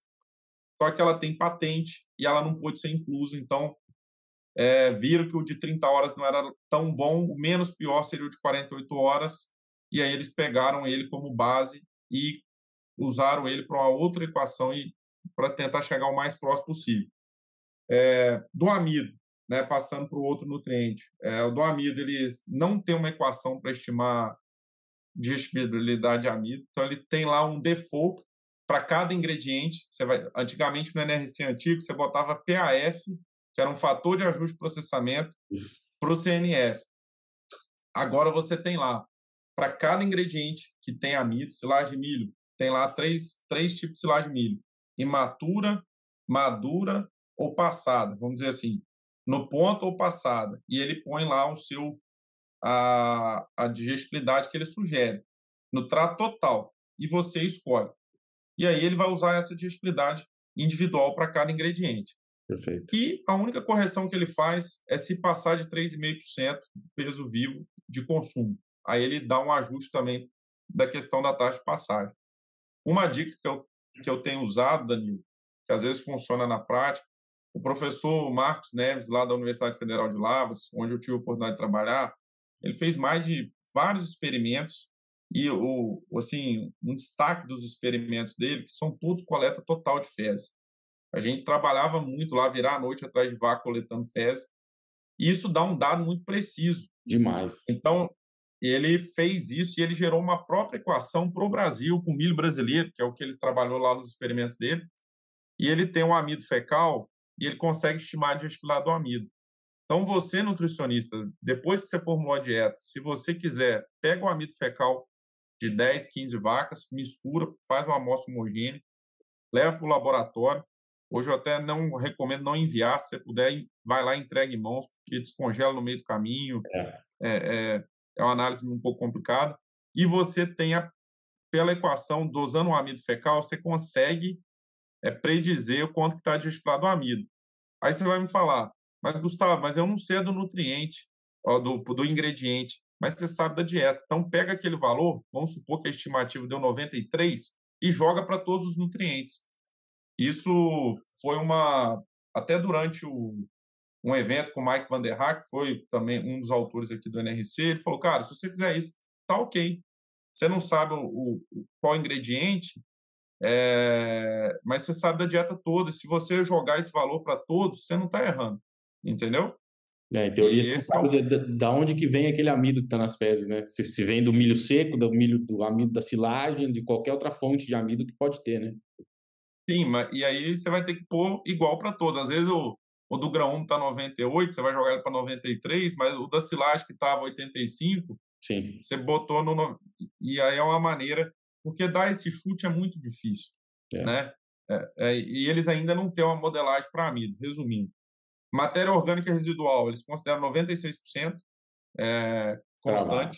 Sim. Travado. Travado. É, ácidos graxos, teve também uma grande é, mudança que foram criados 11 coeficientes de digestibilidade, de acordo com a fonte. Dentre essas 11, uma delas é o do alimento basal, que ficou 73%. A digestibilidade dos ácidos graxos do alimento basal. O que é o alimento basal? Farelo de soja, que não tem tanto ácido graxo assim. A silagem de milho, é, que não é uma fonte de gordura por si só, né? As de gordura, a gente tem esses outros 10 coeficientes. Então, esse foi uma atualização também. Boa. Infelizmente, eles não conseguiram modelar a inclusão. A gente sabe que quando a gente aumenta a inclusão de gordura, mesmo dentro daquele range ali de trabalhar de 1 até 7,5% de ácido graxo, 7% de ácido graxo na dieta, cada incremento desse, é, as, a, a bile, tu, tu não consegue digerir aquele, aquele ácido graxo da mesma forma. Vai tendo uma queda também. Sim. Só que ele sabe, se eu aumento o aporte no intestino de ácido graxo, a digestibilidade ela não é constante. Ela vai diminuindo por causa do excesso de ácido graxo que está passando. Claro. É, mas isso aí também não foi, não conseguiram corrigir, né? Só dando esse destaque. E assim, a parte proteína tem as equações aqui, não tem nada assim muito diferente para destacar. Mas aí eles estimam, ô, estimam essa digestibilidade total ainda. Ô, Gustavo, assim, na questão da energia, então, assim, junto, né, um pouco a energia com o carboidrato, por tudo que você me disse, eu estou pensando o seguinte, né, tentando desconstruir um pouco, né, a, a, a modelagem, né. Então, se nessa nova versão assumiu-se que, vamos dizer assim, penalizou menos a digestibilidade à medida que a vaca aumenta o consumo, né? Então, assim, pô, o fator lá de correção é menor agora. É, só para as pessoas que estão assistindo, ouvindo a gente, né, pensarem um pouco, a partir da hora que uma vaca, que antigamente né, você colocava no NRC anterior, você coloca nesse NRC o mesmo consumo. Só que nesse, hum a digestibilidade é menos penalizada, ou seja, sobra mais energia para a vaca, né? o NRC entende que está sobrando mais energia, e aí pegando o amido, como você disse, né? ou qualquer outro ingrediente, tudo bem, tem que colocar lá a perda por calor, tal, tudo mais, vai ter mais perda porque está tendo mais digestão, mas também vai ter mais nutrientes disponível para a vaca, né? Ou seja, uhum. isso mexe com todo o, o banco de equações de exigência, né? Porque a partir do momento que tem mais nutrientes sendo disponibilizado, a vaca precisa fazer alguma coisa com ele, né? Assim, bom senso, né? Pô, absorveu mais, então, beleza, você vai jogar no quê? Na manutenção, vai produzir mais leite, o leite vai ter mais ou menos gordura, dependendo do tipo da dieta, né? Então, desconstruindo do fim para o começo, né? É, a partir da hora que o pesquisador lá que está fazendo isso, ele mexe num parâmetro, ele desconstrói tudo para trás. Né? Aumentou a digestibilidade. Porra, agora tem mais, então, nutrientes disponíveis, como é que fica agora as equações de, de exigência de energia, de proteína, como é que fica a predição de consumo, ou seja, né, só, só para dar um, né, é, um, um, tempero nessa história, que modelagem não é uma coisa assim, ah, não, vamos fazer isso aqui e esquece, né? Ou, não é uma coisa isolada, né? Tudo que você mexer no que se tem atualmente, você vai afetar o resto, né, do, do modelo que já estava pronto, né? Então, 10 anos, 20 anos para desenvolver um negócio, né, uma modelagem complexa, né, que tem vários fatores envolvidos, né, eu acho que eu acho que é o time, né, eu acho que nada né, para ser impactante em menos de 10 anos, eu acho que é, acaba não ficando bom, né? Porque são muitos Sim. testes, né? Até, até o grupo de pesquisadores testar aquilo, tal, mudou uma coisa ali, mudou outra coisa aqui, faz um outro experimento. Porra, eu acho que nos dias de hoje, com a tecnologia que a gente tem, eu acho que 10 anos talvez seja até, até pouco, né, de intervalo entre uma atualização e outra. Com certeza. E o tempo que demanda, né? É porque eles começaram a fazer esse livro aqui em 2016, começaram a uhum. reunir. É. Ele foi publicado em 2021, mas eles começaram a pegar os dados, fazer as reuniões nessa data, né? Mas corroborando aí com o que você falou, é, desse, desse, de, dessa pontuação que você mencionou, a gente observava que as vacas engordavam antigamente. Por quê? O modelo estava descontando muita energia, né? E aquela energia existia, e ele estava descontando. E você formulando a dieta como ele estava descontando, você botava mais energia na dieta. E a vaca não tinha capacidade de produzir mais leite, mandava para a gordura. Então, isso acontecia. Né? Esse era um, um relato aí de alguns técnicos. E mas aqui continuando, Danilo, assim, resumindo, né? Então a gente estimando isso, sabendo o aporte de nutrientes e estimando a digestibilidade deles, a gente sabe o que desapareceu do trato gastrointestinal. E a gente multiplicando isso pelo calor de combustão que é dado em megacal, megacalorias, a gente estima a energia que a gente chama de digestível. Aí a gente vai para o segundo passo, que é calcular a metabilizável. E aí, antigamente, a gente tinha uma equação simplista, né, que era assim, energia metabolizável é igual a 1,01 vezes a energia digestível, fecha parênteses, menos 0,45. No lugar de corte, muito usava 0,82, né, eu, eu me lembro. É. E, e, o que, que seria essa energia metabolizável, pessoal, para quem está aí começando seus estudos em nutrição? Ela deduz o quanto que é perdido de metano e pela perca da, pela, pela perda urinária, né? Só que essa equação não, não, exemplificava isso. Então eles criaram algo mais robusto, né? Então eles criaram um submodelo para predizer metano, tá? Que ele é baseado em consumo, teor de ácido graxo na dieta, que a gente sabe quanto mais ácido graxo, menos metano vai ser produzido, uhum. e a digestibilidade da fibra. Então, eles botaram esses três fatores e criaram um submodelo para metano e um outro submodelo para predizer a perca de energia na urina, via urina. Tá? Então, essas aí também foram melhoras e foi uma exigência muito grande, sabe, Danilo, para a gente saber, no final, lá no report, no relatório que sai lá no programa, a gente tem metano, litros ou quilos de metano por litro de leite produzido. Hoje, se você quiser fazer uma dieta baseada, às vezes algum laticínio te cobre isso, o modelo te permite te dizer, ó, minha, minha dieta tem uma pegada de carbono menor, vamos dizer assim. Ótimo. Ou, ou maior, pegada de metano menor, maior. Então, assim, isso foi uma mudança aí bem, bem interessante. E para, assim, resumir para o pessoal, o que, que seria essa energia metabolizável, pessoal? São os ácidos graxos de cadeia curta que está circulando dentro do sangue, é, acetato, propionato, butirato, são os aminoácidos, às vezes é glicerol, lactato. É, é isso, né? É esse pool de nutrientes que a gente precisa estimar que em, em megacalorias, a gente não, não estima eles em, em separado, mas no fim a gente precisa saber o quanto que eles representam essa energia que está girando dentro do sangue. Depois que eu já descontei o que perdeu por metano e por urina. Exato. Em suma, precursores de glicose ou precursores simplesmente de gordura, né, ou que vão realmente entrar no metabolismo oxidativo, né, né de manutenção, que seja, né, né, né Gustavo? Então, né, os precursores aí de energia do ruminante, que é o animal neoglicogênico, né? Então... Sim, com, com certeza. E, e, então esse é o ponto, quando a gente chega na energia metabolizável, pessoal, que é essa aí que a gente mencionou, daí a gente vai é, agora o quão eficiente cada tecido vai usar essa energia que está no sangue. E aí a gente tem, a gente chama de coeficientes de eficiência, ele é representado normalmente pela letra K, e a, o K significa o coeficiente, e a letra que vem na sequência é a função. Né? Então a gente tem o para mantença, que é o KN, para lactação, que é o KL, para ganho, o KG, vamos dizer assim. E a eficiência que aquele tecido usa aquela energia que está no sangue para produzir o, a função final dele. Então a gente teve algumas alterações nesse sentido, sabe, é, Danilo?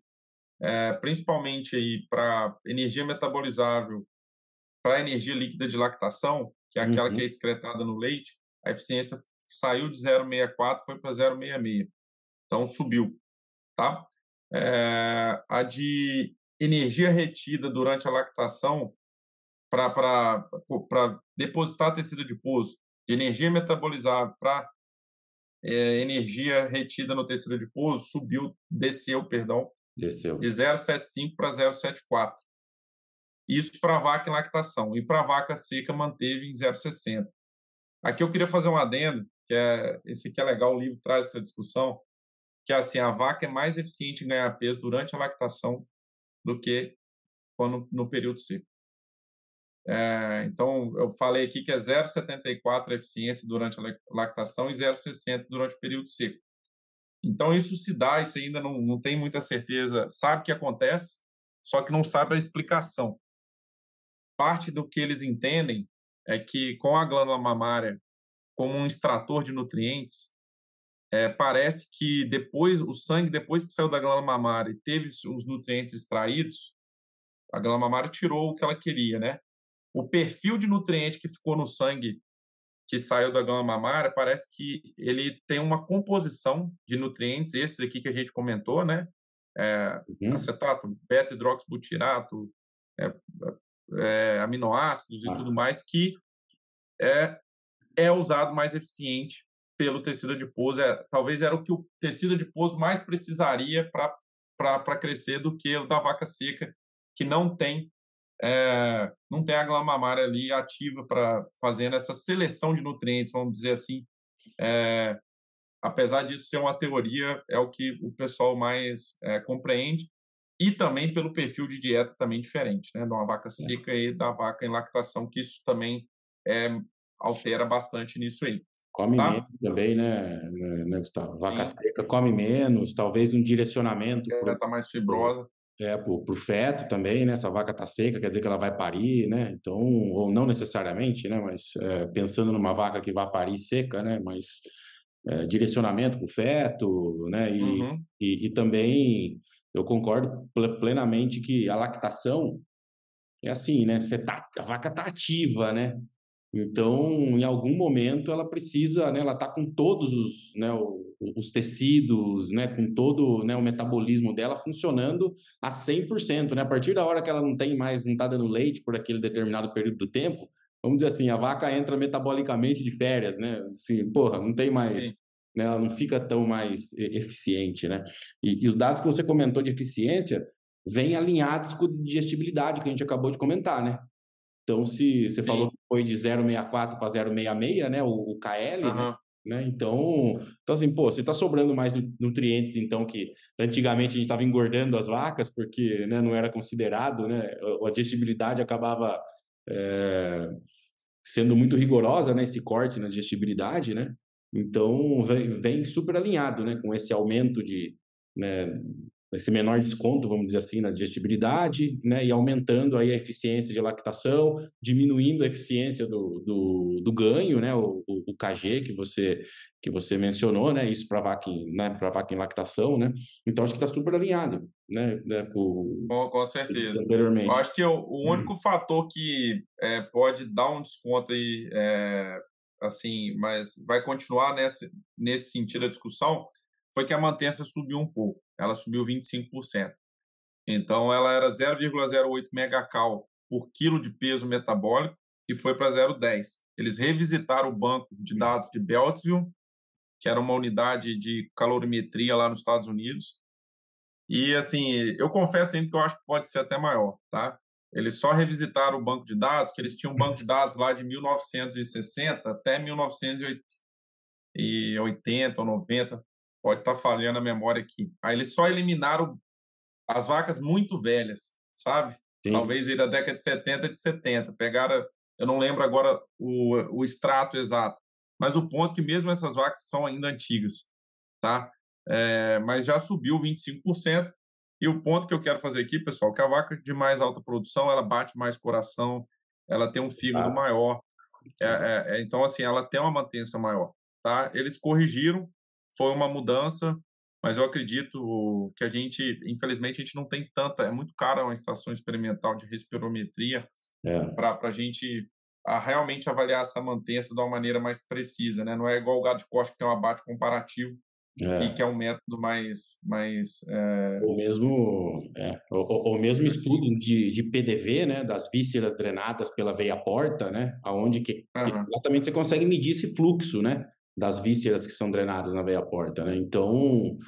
pô, fazer estudo como esse, você tem que cateterizar o animal, né? Colocar as águas seringas lá para você ir tirando sangue de veia porta, veia mesentérica, tal, né? Metodologia super complicada, mas, mas que também, né? Assim, é, chegando no ponto, né? Aonde eu quero ir, é que vacas que produzem mais, como você disse, aumenta a manutenção dos tecidos drenados pela veia porta, ou seja, fígado, rumen, intestinos, ou seja, por ter mais metabolização, uma maior parte dos né, aumenta a exigência desses órgãos também, né, e tecidos, o que acaba, né, obviamente, aumentando a exigência da vaca, né, como um todo. Custa, né, metabolizar também, né? Não é um custo né, fixo, né? Vai aumentando, né? Tem mais uhum. coisa digerindo, tem mais coisa absorvendo, vai aumentando, e a exigência da vaca vai aumentando. E como você disse anteriormente, a genética dessas vacas, né? Você falou no início aqui que né, tem tudo a ver com, esse, com essa mudança da vaca padrão, né, o que também está ligado nesse custo a mais de, de metabolização. Né? Com certeza, com certeza, Danilo. E assim, para finalizar a parte de energia, teve uma alteração na parte de energia, a exigência de energia líquida de gestação, tá?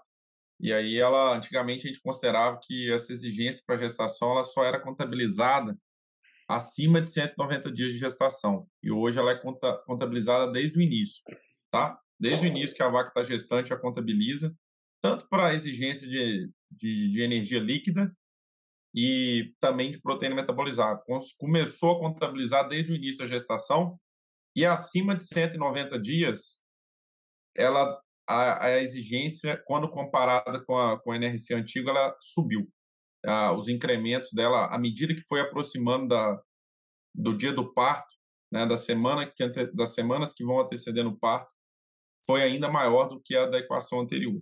Tá? Então ela contabiliza desde o início com ponderações bem pequenas e na hora que ela começa a contabilizar no mesmo nível da equação anterior, ela começa a ter, é, ela aumentou essa exigência de, de gestação, tanto de energia líquida como de proteína metabolizada. Mas, assim, resumindo, eu acho que de energia seria isso. Aumentamos a mantença, é, deduziu aquele fator, aquele fator hoje de que deduzia a digestibilidade caiu, né, pela metade com essa com essas novas premissas aí da vaca que foi utilizada e atualizou as equações para predizer a digestibilidade dos nutrientes, adicionou amido ácido graxo e matéria orgânica residual que não tinham, e mudou alguns fatores aí de eficiência né, da lactação, aí de 0,64 para 0,66. Esse eu acho que só para fixar mais. Beleza. Ok? Beleza. Legal. Uh, Gustavo, o NRC de, dois, de 2001, né? Ele tinha uma tabelinha lá, que eu me lembro bem dessa tabela, não tinha amido, como você disse, né? Mas ele tinha uma tabelinha que fazia assim, né? Máximo de. É, você saber o mínimo de fibra e o máximo de carboidrato, né? Aí tinha lá, de carboidrato não fibroso. Aí tinha lá, 44% era o máximo de carboidrato não fibroso. E se você chegasse nesse máximo, você tinha que fazer uma dieta com 25 de FDN, sendo que desses 25, 19 tinha que ser de forragem, né? Para você equilibrar, né? É... Sim. Como que ficou essa tabelinha no, no novo NRC? Porque muita gente usa, na versão anterior usava essa tabelinha, né, para saber, para te, tentar fazer um match ali com, oh, tenho isso de carboidrato não fibroso, eu preciso deste nível de fibra, né? Como que ficou essa, essa relação nessa nova versão? Então, Danilo, gente, isso gerou uma discussão muito grande, porque as pessoas esperavam vir um conceito da fibra fisicamente efetiva ela não foi incluída é, no NRC 2001 e nesse também não. Pela uma diversidade de discussões científicas do método que ela uhum. é obtida, tá? Então, a gente tem uma última revisão do Data Science do Zebelli, de 2012, é uma revisão muito boa, até recomendo quem queira ler, que ela trazia muito uma recomendação ali da gente trabalhar entre 15% a 18% de fibra fisicamente efetiva acima de, acima de 8 milímetros, que é acima da peneira de 8. Isso. Só que é, isso foi muito discutido, porque como calcular isso? Tá? Sempre, isso sempre foi um ponto de que as pessoas sempre discutiram muito. Tá? Em via de regra, o jeito mais correto que o Mertens criou e deveria ser usado, só que não seria uma aplicação muito fácil a campo, era dosar o FDN em cada peneira. Porque quando você multiplica por uma proporção da matéria seca que está acima da peneira de 8, ou da matéria natural ou da matéria seca, independente, você está é. considerando que tudo ali tem o mesmo teor de fibra. Exato. E a gente sabe que não tem. E aí, e aí eles vão, vamos dar um passo atrás, já que a gente não tem certeza desse número, é, vamos dar um passo atrás, vamos voltar no FDN de forragem, é, vamos trabalhar com ele. Então, Na tabela está lá ainda, 19% de FDN de forragem seria o mínimo para você não, não dar não dar acidose, né? E aí a uhum. gente entra nos mínimos, né, para se garantir uma condição de rumen boa para a vaca. 25 de FDN total, ou seja, você vai ter mais seis unidades aí oriundas de, de subproduto fibroso, ou, ou, às vezes o farelo de soja tem FDN, Sim. qualquer outro ingrediente, né, que uhum. vai, vai ter um pouquinho de FDN, e o amido máximo de 30. Essa foi a lógica que ele usou, né? Esse aí é o, é o que ele usa e ele aí ele imputou em cima disso aqui que a cada unidade de FDN de forragem que você tira, conforme tinha no outro também, você sobe duas unidades no FDN total e cai duas unidades no amido. Vou dar um exemplo aqui, ó. Amido foi de 19 não fibroso. É, não tem carboidrato não fibroso, foi para amido. Não, foi para amido agora, só para ter certeza. OK, ótimo. Beleza. A referência. Então a gente pega aqui, ó, saiu de 19 para 18 do FDN de forragem. Aí o FDN total teve que ir de 25 para 27. Beleza. Subiu duas unidades e o amido caiu de 30 para 28. Ok? Para quem quiser estudar, quiser. Isso aqui tem um porquê, tá, pessoal? Para cada unidade de FDN de forragem, eu produzo de, de FDN de subproduto não fibroso e puxar o FDN total para duas unidades a mais, né? De 25 e foi para 27. Esses aí foram os estudos de, de, de fibra efetiva que o professor Armentano fez lá na Universidade de Wisconsin, junto com o professor Marcos e outros orientados dele. Né, que hum. eles fizeram um estudo testando o quanto que teria que incluir para manter o mesmo nível de gordura do leite. Tá? É, é um pouquinho mais complexo, mas era, é, é, essa aqui é a quimicamente efetivo que a gente chama a fibra, nem é fisicamente efetivo. Perfeito. Mas é, só para vocês saberem que esse conceito veio disso, tá? E aí ele traz, Danilo. Então, então a tabelinha, então essa tabelinha ainda é válida, só que ao invés de carboidrato, só que ao invés de um máximo de 44 de carboidrato não fibroso, agora é o máximo de 30 de amido. Para esse Isso. 19 de forragem e 25 de FDN, ok. Ótimo. E você vai ter que tirar 2 de amido para cada unidade de FDN de forragem que você cair, tá? Perfeito. Se você tirar. Perfeito. E aí ele, ele traz uma discussão, Danilo, assim, ele põe uma reguinha lá de FDN de forragem saindo de 17% até 27% de FDN de forragem. O que, que ele quis dizer com essa régua? Ele coloca lá uma ilustração. É, nutricionista, eu estou te dando essa recomendação aqui, mas ela é variável. E aí ele põe uma série de fatores que vão afetar isso aí. Vou, vou só falar alguns aqui, só para aguçar a mente dos nutricionistas. Né? Se você usa tampão, tampões, carbonato de sódio ou alcalinizante como óxido de magnésio, te permite ir mais para o lado do 17% de FDN de forragem, ok? Porque você está segurando isso. Se o seu consumo, as vacas estão. Vaca está com 50 litros, 55, você também vai puxar mais para o lado do 17, ok? Porque é, você quer que a vaca com, é, coma mais. Claro. E aí, agora, todos os outros fatores que eu vou falar agora aqui, eu vou ter que caminhar mais para o lado do 27. Não quer dizer que vai ser o 27, mas eu tenho que tentar garantir a segurança do nutricionista, que vai ser, por exemplo, se eu tenho uma, uma forragem com KD ou o KP dela muito rápido, muito alto, né? Ela degrada muito rápido, ou a taxa de passagem dela é muito rápida. No caso de Quanto que o KP, né? Alfafa. Ou se a sua silagem de milho foi moída fina ou demais, moída. picada fina demais, é, amido alto é, de alta degradabilidade, né? Você está trabalhando só com grão úmido, é, se você tem fornece concentrado separado do, da, da, da forragem, é um exemplo hoje de quem mexe com robô, né? O robô o concentrado lá e você tem uma PMR, uma pré-mistura na, na, na pista de trato, então ela aí vai ter o quê? Mais FDN de forragem lá. Sim. Porque o robô já está dando aquela bombada de, de concentrado. E quando o seu espaço de coxa restrito ou você vê o coeficiente de variação da sua mistura está ruim, você tende a pôr mais FDN de forragem, para você se resguardar como nutricionista. Ele traz esse, esse comentário aqui nessa, dentro do livro. E, por fim, Danilo, ele conclui é, criando um conceito novo, que esse eu acho que é menos usado, o pessoal não aderiu muito, que ele chamou de fibra ajustada fisicamente. Essa fibra ajustada fisicamente, é, resumindo a conversa, você tem um, ele nem está no, no, no, software, você tem um aplicativo à parte você abastece ele com informações da dieta, que eu vou mencionar em seguida, e ele te dá a proporção de partículas que tem que estar retida na caixa de 8. Quando você bater a dieta sua lá, tem que estar para garantir um pH acima de 6.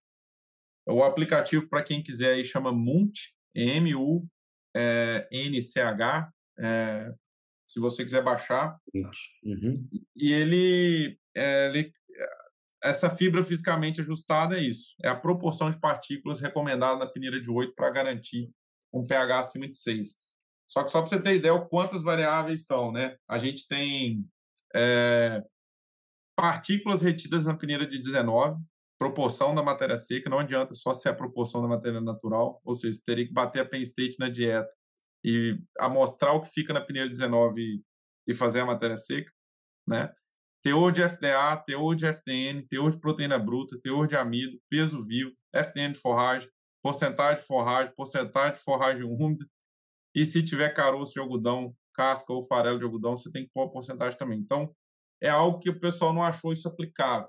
Eles fizeram a mega modelagem, a Robin White, o Firkins e o Paul Kononoff, usaram metodologias que o pessoal que trabalha com previsão do tempo utiliza, só que todo mundo achou que isso aqui é muito bonito matematicamente, mas que vai ser pouco usual. Né? Então, é, eles tentaram criar algo melhor que a fibra fisicamente efetiva. Só que, apesar dos números, as predições possam até ser melhores, ela não é usual, não é operacional para quem está no campo. Mas fica aqui só para fazer o breve, breve comentário. Talvez um dia seja, né? Eu acho que é uma das Talvez funções também desses, dos compêndios de exigências, né? Algumas coisas a gente não fica satisfeito, porque, pô, não tinha banco de dados, pô, devia trabalhar com amido degradável, mas não tinha dado suficiente, mas para outras coisas tem, né? E é. né, talvez talvez não seja usual agora, talvez venha a ser usual daqui alguns anos ou décadas, sei lá, e, e talvez também não, né? Mas, mas eu acho que faz parte do, também do trabalho do comitê de pegar o que né? tem e propor novas, né, novos approaches, né, novos, né, no, novas formas de trabalhar e determinar alguns parâmetros. Então, então, acho que também faz parte do serviço né, do, do, do, pesquisador que modela né, os, os NRCs. Muito Com bom. certeza. Aí, passando a régua aí no carboidrato. Boa. E a gente vai falar do é que bastante agora. coisa, né, Danilo? Tem bastante coisa, vamos lá. Seguindo aqui na sequência que a gente tinha conversado, né, lipídios, vai ser bem mais simples, né? A atualização foi trabalhar com ácido graxo, então a gente tem uma atualização da biblioteca com perfil de ácido graxo de cada alimento, e a grande mudança foi ter 11 coeficientes de digestibilidade. Antigamente a gente só tínhamos três, e agora a gente tem um para dieta basal e 10 diferentes para cada fonte de ácido graxo que você tenha. Então a gente tem, claro que aqui no Brasil ainda a gente tem poucos produtos, né? A gente tem os, o, o sabão de cálcio de palma ou de soja, não sei se o de soja ainda comercializa, como as fontes principais, né? É, e aí você tem caroço ou soja, ah, soja, soja tostada ou soja grão crua. É, mas lá nos Estados Unidos a gente tem hoje eles já têm um portfólio de produtos muito maior. Eles já têm ácido, é, já vende um produto que tem 90% de palmítico, é, x% é, de esteárico e ainda não chegou aqui no Brasil. Mas quando chegar, a gente já vai estar preparado com o modelo pronto para usar. Acho que isso que, que é o é, recado. Bacana. O, tá, em, em, termos de, em termos de lipídios, né, a, a, gente sempre escutou, vamos falar assim, né, o aluno lá do, da graduação, né, o mesmo técnico né, do campo, falou assim, ó, para vaca de leite eu tenho que ficar né, de 5 a 7% de estratetério na dieta para não cair a gordura do leite, para não atrapalhar a digestão de fibra, né? E com base nessa nova versão do NRC, o que você poderia falar para a gente em relação a esse limite máximo de inclusão de estratetério de gordura né, na, na, na, dieta, só que agora é, pensando em relação aos ácidos graxos insaturados específicos, se esse limite máximo muda conforme o perfil de, de ácido graxo, né? O que, que o cara pode usar como, é, como orientação hoje em dia, com base nessa nova versão do NRC? Então, assim, Danilo, os relatórios são muito enriquecedores. Hoje a gente tem lá no, no relatório da dieta, você tem lá a porcentagem de ácidos graxos insaturados, ou o aporte em gramas também, ele calcula Legal. multiplicando a porcentagem pelo consumo. E assim, via de regra, a gente trabalha, dá para trabalhar até 7% de, de ácido graxo, tá? Total. Só que o segundo ponto que eu vou olhar é o teor de ácido graxo insaturado. É, alguns chamam em inglês a sigla RUFAL, é, que, que é o, o, os ácidos graxos insaturados livres no rumen. E a gente usa esse número aí, que sai lá no NRC, ácidos graxos saturados, a gente, não, a gente tenta não passar de 3%. Tá?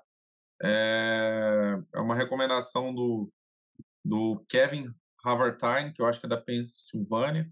Uhum. É, no livro não tem essa recomendação específica, mas ele já vem mencionando ela nos trabalhos mais recentes. Não passar de 3 a 3,5 seria o range ali seu de ácido graxo insaturado, tá? Dentro, Principalmente. Dentro do 7 aí, dentro do máximo. Isso.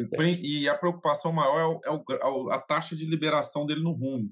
Se for de ácido de, de, de, caroço, que é um alimento bem assim, bem específico, né? Eu não preocuparia tanto, né? Mas a partir do momento que seja outras fontes, já, já é, um, é uma preocupação maior. E então, em números assim de aporte, 600 gramas, não pode passar de 600 gramas, tá?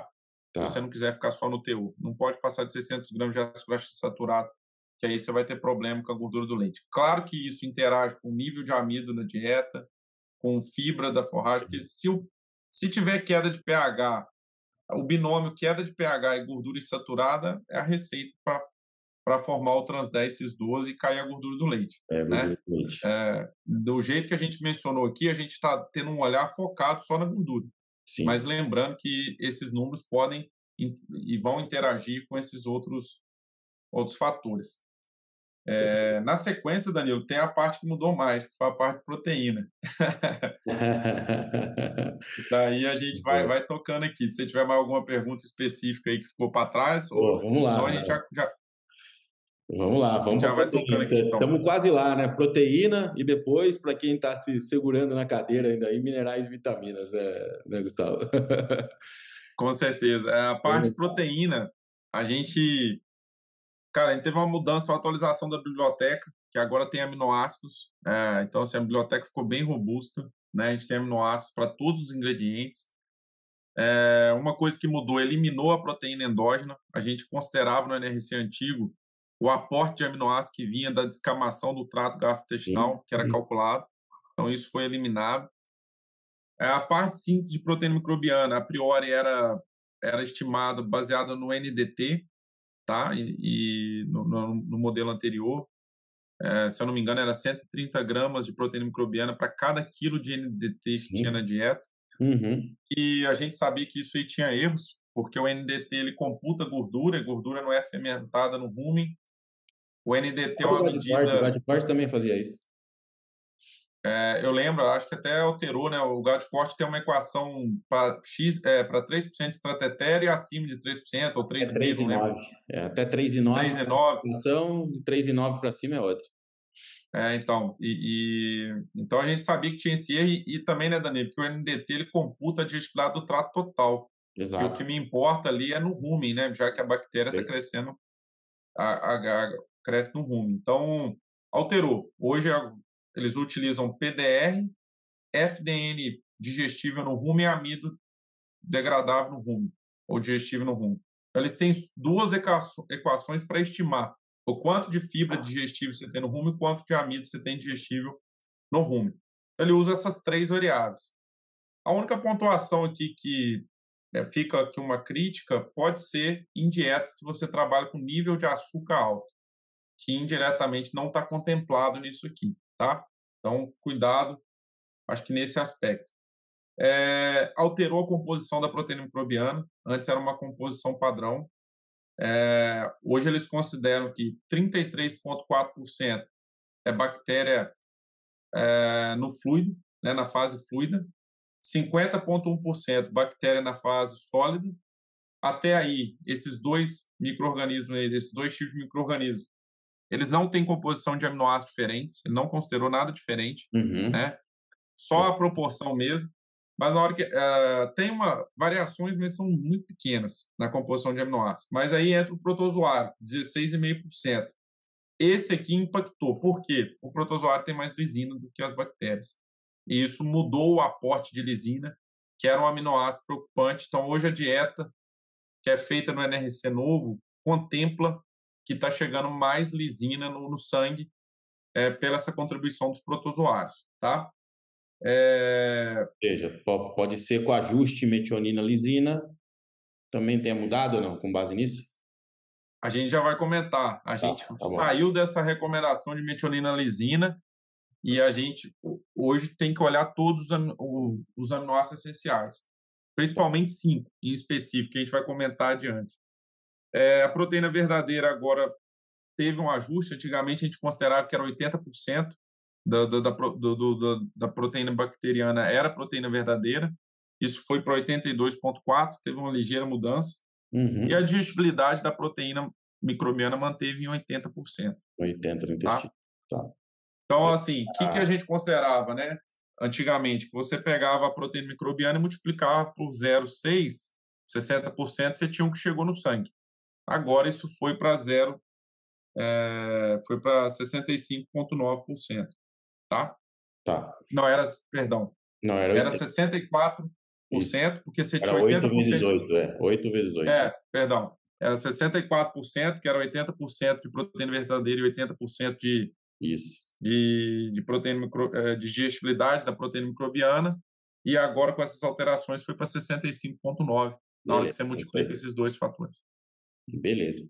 Bom, e oh, Gustavo, parte... só, só, fazendo só fazendo mais uma, né, uma mais uma intervenção aqui, é, em termos da predição de proteína microbiana no rumen, é, nessa nova versão tem mais proteína microbiana, então com base no que você disse, ou menos proteína microbiana nessa nova versão do NRC? Na hora que você joga a mesma dieta, vamos dizer assim, comparando com o NRC passado.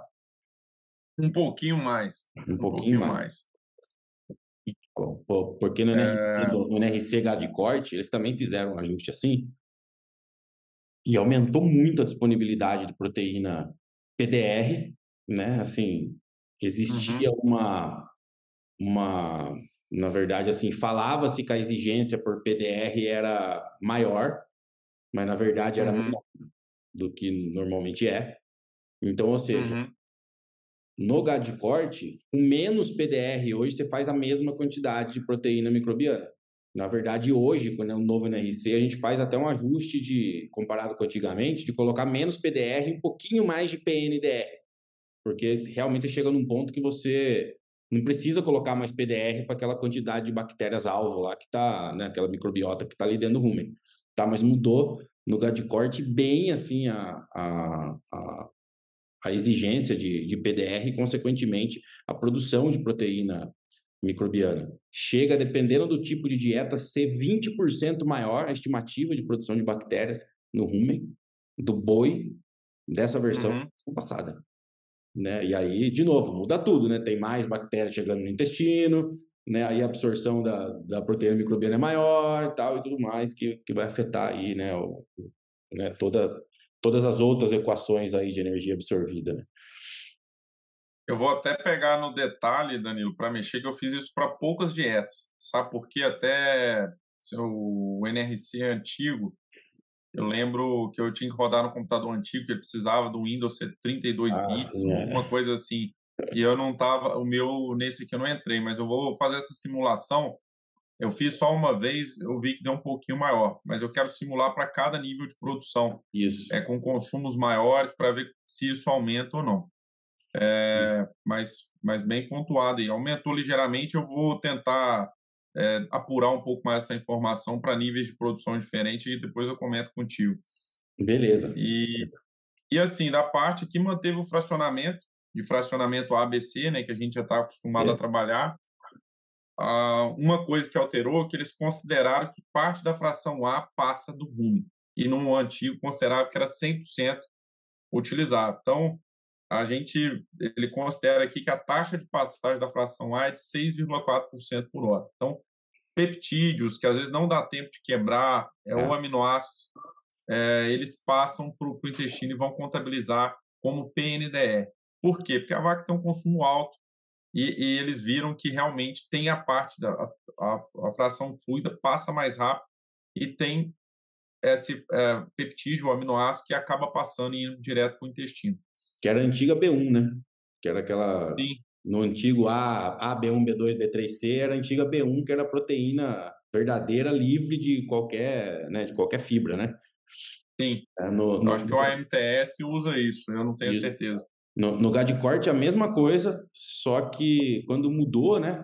ele juntou a A com a, a, antiga A com a B1, né? Virou tudo fração A, só que no gado de corte ainda considera 100% degradável no rumo, até porque a taxa de passagem é, é, é bem menor, né? Mais lento. Mas, uhum. mas na teoria, mas na teoria faz muito sentido considerar uma parte da fração A chegando no intestino quando você tem altas, né, a, a, alto, alto consumo, né? Com certeza.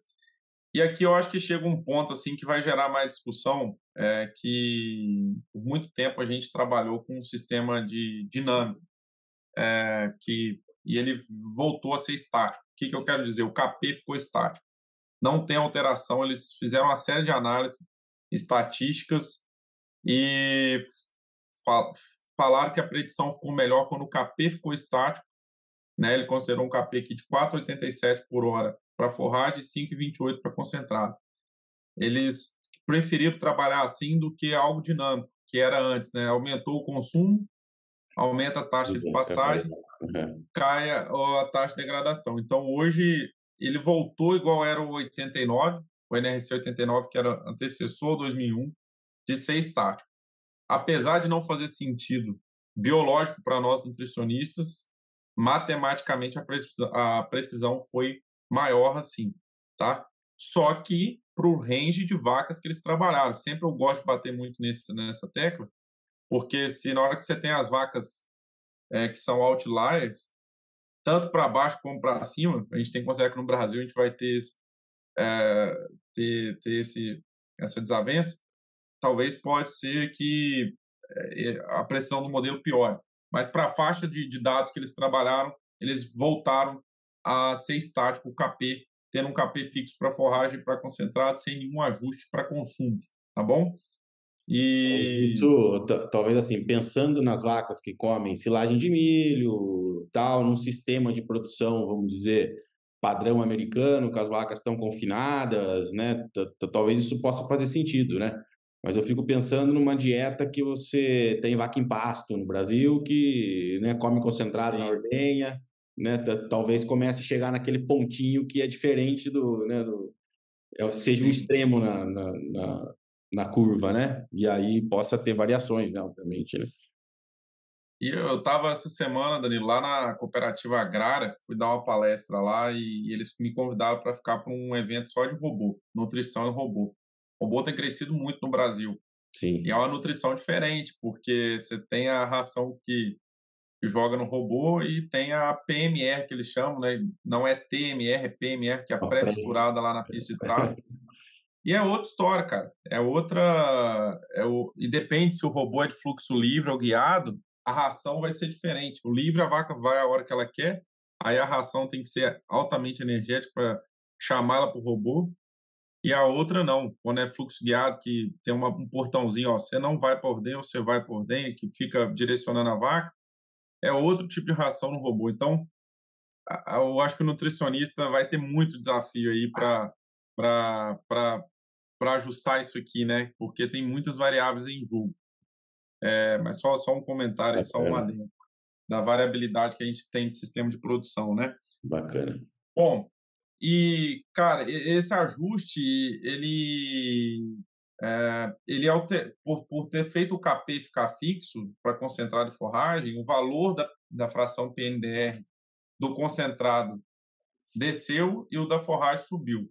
Teve um, um, uma, pequenos ajustes aí nesse sentido, em Sim. relação ao anterior, e teve atualizações da digestibilidade da fração PNDR também, que foi incluída no, na, no, na, na biblioteca.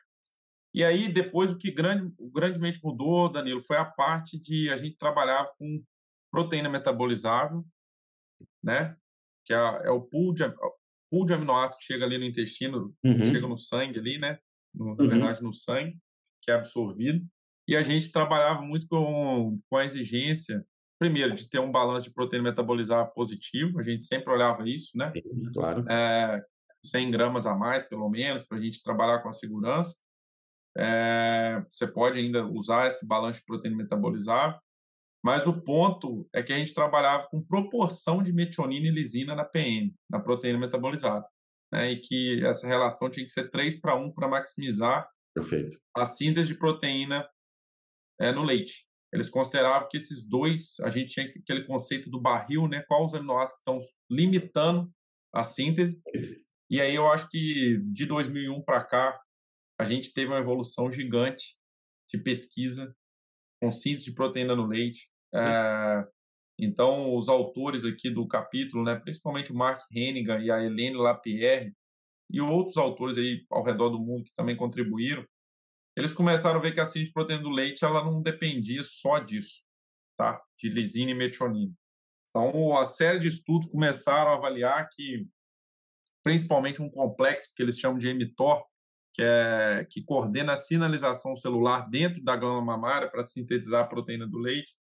Esse complexo, ele, se tiver mais insulina, fosforila mais ele, ele estimula. Se tiver mais acetato, que está ligado à energia, também estimula. E principalmente eles viram que se tiver metionina, lisina, leucina, isoleucina e histidina, os cinco também tem um, um potencial de, de estimular mais a síntese de, de, de proteína no leite. Agora, como unir essas informações? Eu só falei eu, três, né, especificamente. Como unir essas três informações num modelo é, para ele ficar mais próximo do biológico? Então, eles começaram a criar equações para contemplar essas variações, né? Insulina, acetato, esses aminoácidos específicos. E eles criaram uma equação que estima, a, a, prediz o quanto de proteína no leite que vai sair é, em gramas. Então você hoje não vai trabalhar mais com proteína meta, é, com, com, proporção de metionina e lisina apenas. É, você, a gente vai trabalhar com todos esses aminoácidos e os outros fatores que influenciam que eu vou mencionar agora. Perfeito. E foi um, um, modelo assim multifatorial e aditivo, né? Que cada um, cada fator entra somando. Então, a priori, a gente tem os cinco aminoácidos é, esses cinco que eles viram que tinha uma, uma, uma, uma importância, e cada um com um coeficiente diferente na frente, ou seja, tem uma valência de importância também diferente, tá? Além é... metionina, leucina, valina e isoleucina. É isso, né? Que você metionina, lisina, é, histidina. A histidina, tá. Histidina e dos ramificados entrou a isoleucina e a leucina. Tá. Foram cinco. Os cinco que são que são contemplados nessa equação, tá? Tem, eu não vou falar tem, equação tem alguma, aqui, mas... Tem alguma ordem de, de limitação ou não? Ó, esse é o primeiro limitante, o segundo, o terceiro, o quarto e o quinto? Ele, é, eles têm coeficientes diferentes, mas são bem próximos, tá? tá? Se você for pegar nessa equação de predição, até o fator que mais impacta é a energia.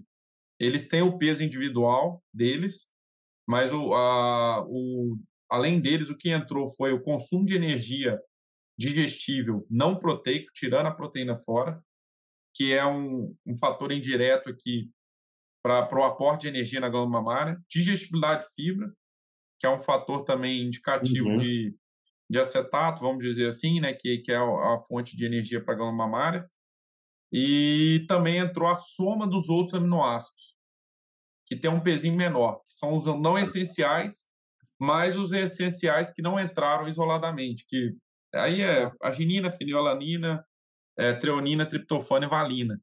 Mas isso aí tem um peso bem menor. Então a gente tem essa equação que ela é mais robusta. E o ponto que esse modelo considera, Danilo, que cada aminoácido ele é usado com eficiência diferente, tá? Ele não tem. Antigamente a gente trabalhava que a proteína metabolizável ela era usada com eficiência converter. Lembrando, né, pessoal, a proteína metabolizável que está no sangue, os aminoácidos estão no sangue girando, circulando a gente considerava que, eu não lembro agora o número, se era 0,64, 60, me falhou a memória, que 64%, vou dar um exemplo aqui, era utilizado para glândula mamária. Essa era a eficiência de remoção do que estava no sangue. Agora não. A gente tem um valor, o relatório aparece lá, para cada aminoácido desse você tem uma eficiência diferente. Você tem aquela alvo, que é a ideal, e ela vai calcular da sua dieta. A alvo seria essa aqui, Danilo. Mas a sua eficiência aqui, ó, era para estar 0,65, está 0,70. O que, que isso indica para você? Que talvez cabe você suplementar aquele aminoácido. Porque o. Claro. Tá tendo que ser muito. Ele está tendo que tentar aumentar a eficiência para extrair o que ele precisa, né? E então a gente tem um relatório completo da eficiência de cada aminoácido, principalmente a gente vai focar nesses cinco. E e é um desafio hoje, né? Porque para atender esses cinco aminoácidos, como só a lisina e a metionina a gente vende protegido, vamos dizer assim, esses outros você vai ter que trabalhar com um mix de fontes proteicas. Então você vai ter que trabalhar com DDG, né, que contribui para esses ramificados aqui, uma soy pé, uma, uma farelo de soja de degradação lenta. É. Você vai ter que fazer um mix para tentar atender agora esse pool de aminoácidos aqui. Mas resumindo, você tem no fim lá um relatório que vai te dizer qual aminoácido se está faltando, tá? E também se você alterar aqui a energia de estudar da fibra, isso também vai alterar na equação. É, o último fator que eu não falei que entra na equação aqui, que não é menos importante, é o peso vivo, tá bom? Ou, ou, Mas... seja, ou seja, no final das contas, essa relação lisina metionina ela vai ser variável. Agora não vai ser mais travado em 3 para 1, depende do nível de produção, depende do peso da vaca, depende, obviamente, da dieta, né? O que, que vai gerar ali de, de lisina e metionina para você poder, né? É, só suplementar o que está faltando, né? E indiretamente, quando a gente entra no software, Danilo, eles pedem uma informação lá. Qual que é a produção de proteína na lactação da sua vaca? Essa informação em 305 dias, né? É para ele saber e classificar o nível genético do seu rebanho. Então, se você tem uma vaca lá, o seu rebanho produz 8 mil quilos de leite por lactação, é a produção média do seu rebanho, você vai multiplicar isso por pelo teor de proteína, tá? E aí você vai pôr essa informação lá, porque o, o modelo tem um ajuste para o nível é, é, genético aí do seu rebanho. E o pessoal já tem feito alguns estudos lá, a equipe do professor Rodrigo Almeida, e eles viram que essas predições estão é, batendo bastante, entendeu? É, o que o modelo está falando assim, ó, vai dar isso de proteína no leite. Quantos quilos de proteína no leite? Está batendo. Então, é bem interessante, uma pegada nova. É como se a gente estivesse é. trabalhando aqui no modelo de proteína líquida. Uhum porque a gente está predizendo que está saindo leite. Proteína realmente é que está saindo leite. E basicamente da parte de proteína, assim, os destaques maiores foram esses, aí a gente já caminha aí mais para a parte final aí, de minerais e vitaminas. É, é, é, eu acho que esse ajuste, viu, eu sempre fico receoso, Gustavo, quando tem proporções. Ah, é 3 para 1, é 2 para 1, né? Assim, e aí isso é se a proporção se mantém para qualquer fase de produção, se é novilha, se é vaca, se está no início, no fim. Assim, eu sempre. E para qualquer coisa, mesmo pagar de corte, eu fico sempre receoso quando tem é, coeficientes travados, como você disse, os coeficientes aí do, né, de taxa de, de passagem, né, de degradação, né, é, do volumoso e do concentrado. Então, eu fico sempre receoso com isso. Mas acho que no caso da proteína que você disse, eu acho super bem-vindo. E eu acho que é assim mesmo, né? Essa customização né? Se a gente está falando em nutrição de precisão, que seja, customização, personalizar, dieta, né? A gente também tem que ter é, base para personalizar, né? né? Então, uhum. então é o tal do common ground, né? Tem que ter né, algo que a gente possa, pô, é 3 para 1, lisina e metionina, ou a gente vai fazer um cenário, um background nutricional ali que vai né, permitir que a gente faça esse ajuste né, quase que manual lá em cada aminoácido, né? Isso é super bacana, né? Eu acho que isso só vem a, a somar, né, e também aumentar a precisão das nossas das nossas recomendações, né? Muito legal, muito legal, Gustavo. Bom, para não dizer que não falamos, né, de minerais e vitaminas, né? O que a nova versão traz aqui na, nessa parte final de atualizações de minerais e vitaminas? Já adianto que no Gado de Corte, quando saiu a nova versão, chegou lá o, o, o, o Joe Catton lá, chegou e, e, e jogou né, o, as atualizações de minerais e vitaminas. Vitaminas, nada. Minerais, aumentou o cobalto de 0,10 miligramas por quilo de matéria seca para 0,15. Pronto, é isso. Não deu nem um minuto, acabou. O resto continua a mesma coisa, isso no lugar de corte, né? Sim, eu, eu vou tentar fazer de uma maneira assim, mais resumida também para ficar didático, porque bater todos os números aí eu acho que claro, claro. vale a consulta lá depois. Mas assim, só para o pessoal entender, a parte de macro minerais, é, a gente realmente calcula exigência, né? Que a gente sabe quanto sai no leite, a gente tem que botar todos os outputs, né? Sim. Leite, ganho de peso, é, é, mantença. A mantença, no caso de mineral, pessoal, é o que sai na urina e o que sai nas fezes, né? Que a gente tem que. O modelo tem que predizer isso. E essas equações foram atualizadas para alguns macro minerais, né? A equação que prediz a perca de, de fósforo na urina. Isso aí eu não vou entrar em critério, mas teve atualizações nesse sentido, tá? É, as mais marcantes aí que dos macro minerais foi na parte aí da o cálcio, o coeficiente de absorção das fontes de cálcio teve uma alteração e baixou, né?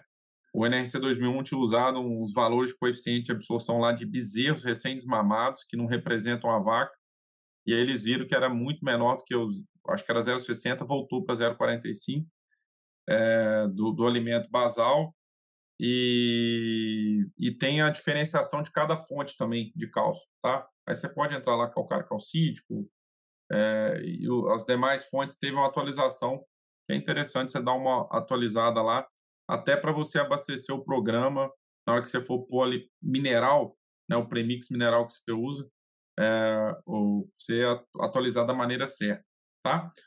Então, assim, o cálcio, a exigência dele de lactação teve uma alteração, agora é baseado na caseína, o fósforo na mesma forma. Eles viram que ah, esses minerais, grande parte deles no leite está atrelado à, à proteína do leite, né, a caseína. Então, eles criaram equações baseada, baseadas nisso, foi uma atualização. O magnésio, a gente teve é, uma correção em relação. Eu isso na internet sobre o zero. Desculpa aqui, professor. A Siri. Acontece comigo às vezes também. a Siri ativou aqui. É, o magnésio, a gente sabe que ele tem uma absorção no, no rumen. E o potássio influencia nisso. Ele é um antagonista. Então, eles criaram uma equação para corrigir a absorção do, do magnésio de acordo com o nível de potássio. Teve essa alteração. Bacana e que eles acharam interessante e, e teve uma redução na exigência para devido a ter redução na perca urinária e também na lactação. O enxofre é uma exigência para a bactéria, né? A gente sabe que não uhum. tem uma exigência é, para o animal, né? A gente atende as bactérias que vão produzir aí metionina e cisteína, que são aminoácidos sulfurados. E aí a recomendação é trabalhar com 0,2% da dieta, né? E se aumentar demais, pode ter os casos aí conforme aconteceu no início do DDG de poliencefalomalácia, né, quando passa de 0,4. Mas eu, via de regra, é trabalhar com 0,2. É, os eletrólitos, potássio, sódio e cloro, atualizou os coeficientes de absorção. Potássio e sódio foi para 100%, era 0,9, né? E o de cloro, 92%.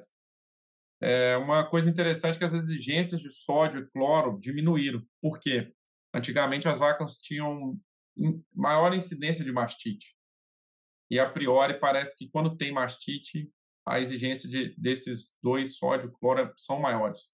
Como a vaca atual, a gente melhorou o manejo de ordenha, é, os processos de combate ao mastite e tudo mais, houve uma redução significativa na exigência de sódio e de cloro. Potássio, no NRC antigo, a gente tinha uma exigência de estresse térmico, foi removida. Nessa, nessa, nessa versão, eles atribuíram que não é tão significativo assim e, e resolveram é, remover, tá? Dos micro, apenas cobre e zinco, eles são realmente, é, têm exigência, vamos dizer assim, né? Porque a gente calcula esse método fatorial, contemplando cada destino né, do, do, do, do mineral, né? Urina, fezes, leite e assim por diante, mantém E aí a gente teve algumas atualizações de coeficiente de absorção, que eu não vou entrar aqui o quanto que mudou para cada fonte, mas vale a pena você dar uma conferida. Os demais, cobalto, ferro, manganês, selênio, iodo, a gente não fala de exigência. Eles chamam o termo de consumo adequado, porque não tem é quase muito é muito é, quase impossível determinar o quanto que porque eles são muito a quantidade é muito pequena, o quanto que está indo para a gente fazer esse sistema fatorial. Então, eles é, baseiam em experimentos de dose e resposta, é, e aí teve algumas atualizações aí. O selênio é constante, né? Porque tem a regra do FDA, não uhum. pode mudar. E ferro também não alterou. O cobalto e o manganês alterou um pouquinho a exigência e o coeficiente de absorção. Mas são coisas bem, bem pequenas. Depois, quem quiser dar uma olhada lá, é, só para conferir o número, se quiser. E para finalizar, da parte de vitaminas, Dani, a vitamina A, a gente teve, é, ficou 110 UI por quilo de peso vivo, essa é a exigência. É, para vacas que produzem acima de 35 litros de leite, para cada quilo a mais que ela produz acima de 35 litros de leite, ele põe mais mil UI. Tá? Essa foi uma correção que eles fizeram para vaca de mais alta produção, porque o modelo anterior só contemplou vacas até 35 quilos de leite. Então, eles viram que poderiam mudar. Vitamina D. A variável resposta que eles usaram de base foi o 25 hidrox vitamina D no sangue, acima de 30 nanogramas por ml. Para alcançar isso aí, eles, é, para a vaca novilha, é colocando 30 UI por quilo de peso vivo. E para a vaca lactação, 40 UI por quilo de peso vivo. Quem não está habituado com o termo unidade internacional, pessoal, lá no Track and Feed a gente até postou, e no livro também do NRC tem essa tabela, que é o quanto, é, que, que é um, é, o que, que equivale um, um UI, de acordo com a fonte que a gente tem de vitamina D. A gente tem algumas, de vitamina A também a gente tem algumas, a gente tem vitamina A, me veio aqui a cabeça, não lembro mais, que é, é o beta-caroteno, retinol, a gente tem várias fontes, né? E lá ele diz o quanto que um I significa em, nano, em miligramas ou microgramas, né? Porque às vezes a pessoa, o I, ela não consegue conceber o que, que é esse raio de I, né? Perfeito. E para finalizar, professor, a gente tem a vitamina E. Subiu para o pré-parto, a gente sabia que precisava subir, porque é um, é um período de desafio para a vaca, foi para 3 UI por quilo de peso vivo. Vaca seca, 1,6 UI por quilo de peso vivo e vaca em lactação e novilha, 0,8 UI por quilo de peso vivo. Aí aqui como fonte a gente tem o tocoferol, aí tem várias Sim. várias várias fontes, né? É, que também o pessoal se quiser ver lá a parte de UI, o que que significa, tá lá bem descrito. E a gente fez um post sobre isso. E é, é isso, Danilo. A gente pega aí a parte só mais um adendo aqui, já vamos finalizar. A parte de novilha, a, a grande mudança que a gente no NRC antigo usava os dados de gado de corte, novilha de gado de corte. Esse novo NRC usa os dados de novilha de gado de leite. Então, melhorou bem nesse sentido a composição do ganho, essas coisas que a gente sabe que varia bastante. Então, o modelo está mais robusto uhum. para a raça holandesa, tá, pessoal? A maioria dos dados é, é raça holandesa. Ah, para a vaca também, né? Não tem tá. nenhum ajuste diferente disso. Então, a gente tem que ter. Se você quiser fazer algum ajuste para girolando e tal, pode ter esse bom senso que é, o modelo foi feito para gado holandês. E para bezerro, bezerras, né? É uma recomendação de trabalhar assim, pelo menos com 6 litros de leite é, é, por bezerro por dia durante o período de aleitamento. É, atualizou algumas exigências aí de, de, de energia e, e, e, proteína, a forma de expressar proteína. É, não vou entrar aqui no detalhe. Entrou consumo, tem uma, equação agora para predizer consumo de ração para bezerro. E essa equação é interessante que para ambientes mais de temperatura amena foram os dados americanos e para ambientes com a temperatura mais alta, eu não sei se agora eu não me recordo bem quando você coloca lá no programa 30 graus Celsius ou 35, ele usa a equação que foi gerada no Brasil em dados da professora Carla. Eu acho que também teve pessoal de Viçosa, Embrapa, e da USP também, junto com o pessoal da Geórgia e Flórida, que são uhum. regiões dos Estados Unidos que têm um clima mais, Sim. um pouco mais parecida aqui com o do Brasil, né? E ele traz uma revisão de literatura discutindo vários pontos lá de temperatura ambiental, aumentando a exigência de mantença.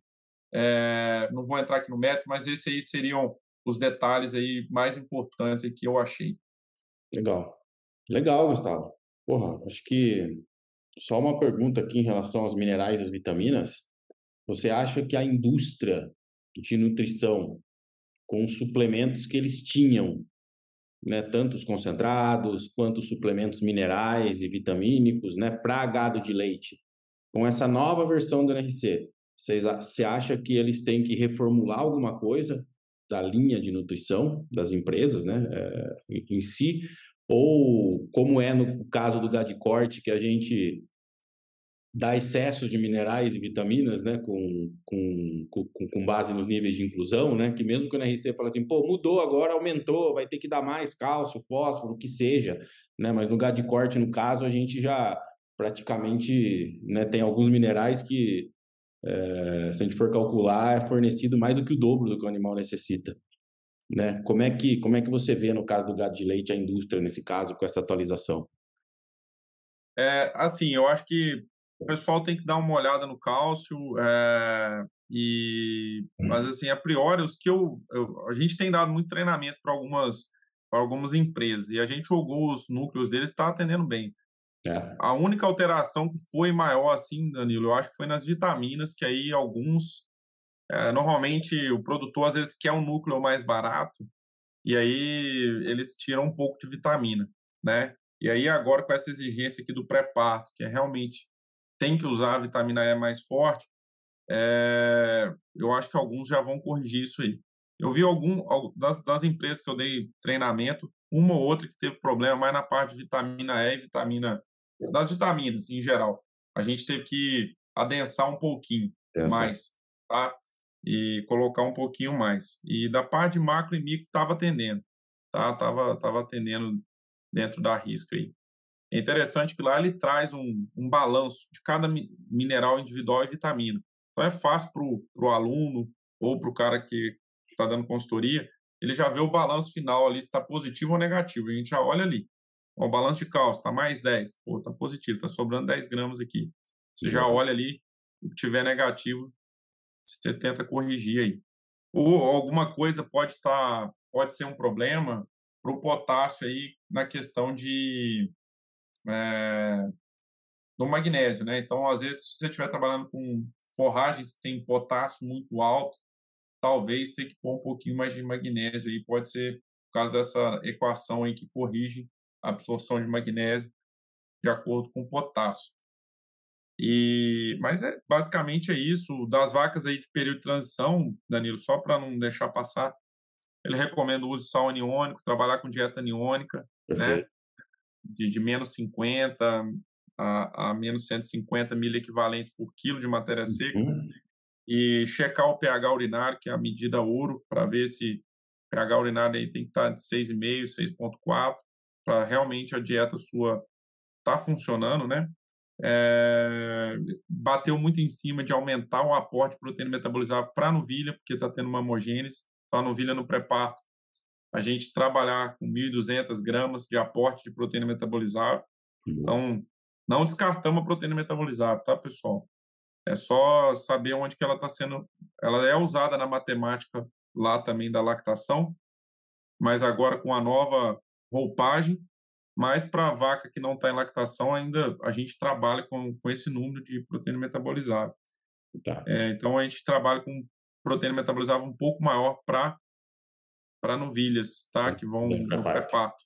Isso, porque elas têm essa questão da homogênese. Então, elas precisam um pouco mais, energia um pouco mais baixa para a vaca pré-parto. Ele discute um pouco isso, 1,4, 1,5 megacal por quilo de matéria seca, para evitar problemas no pós-parto imediato.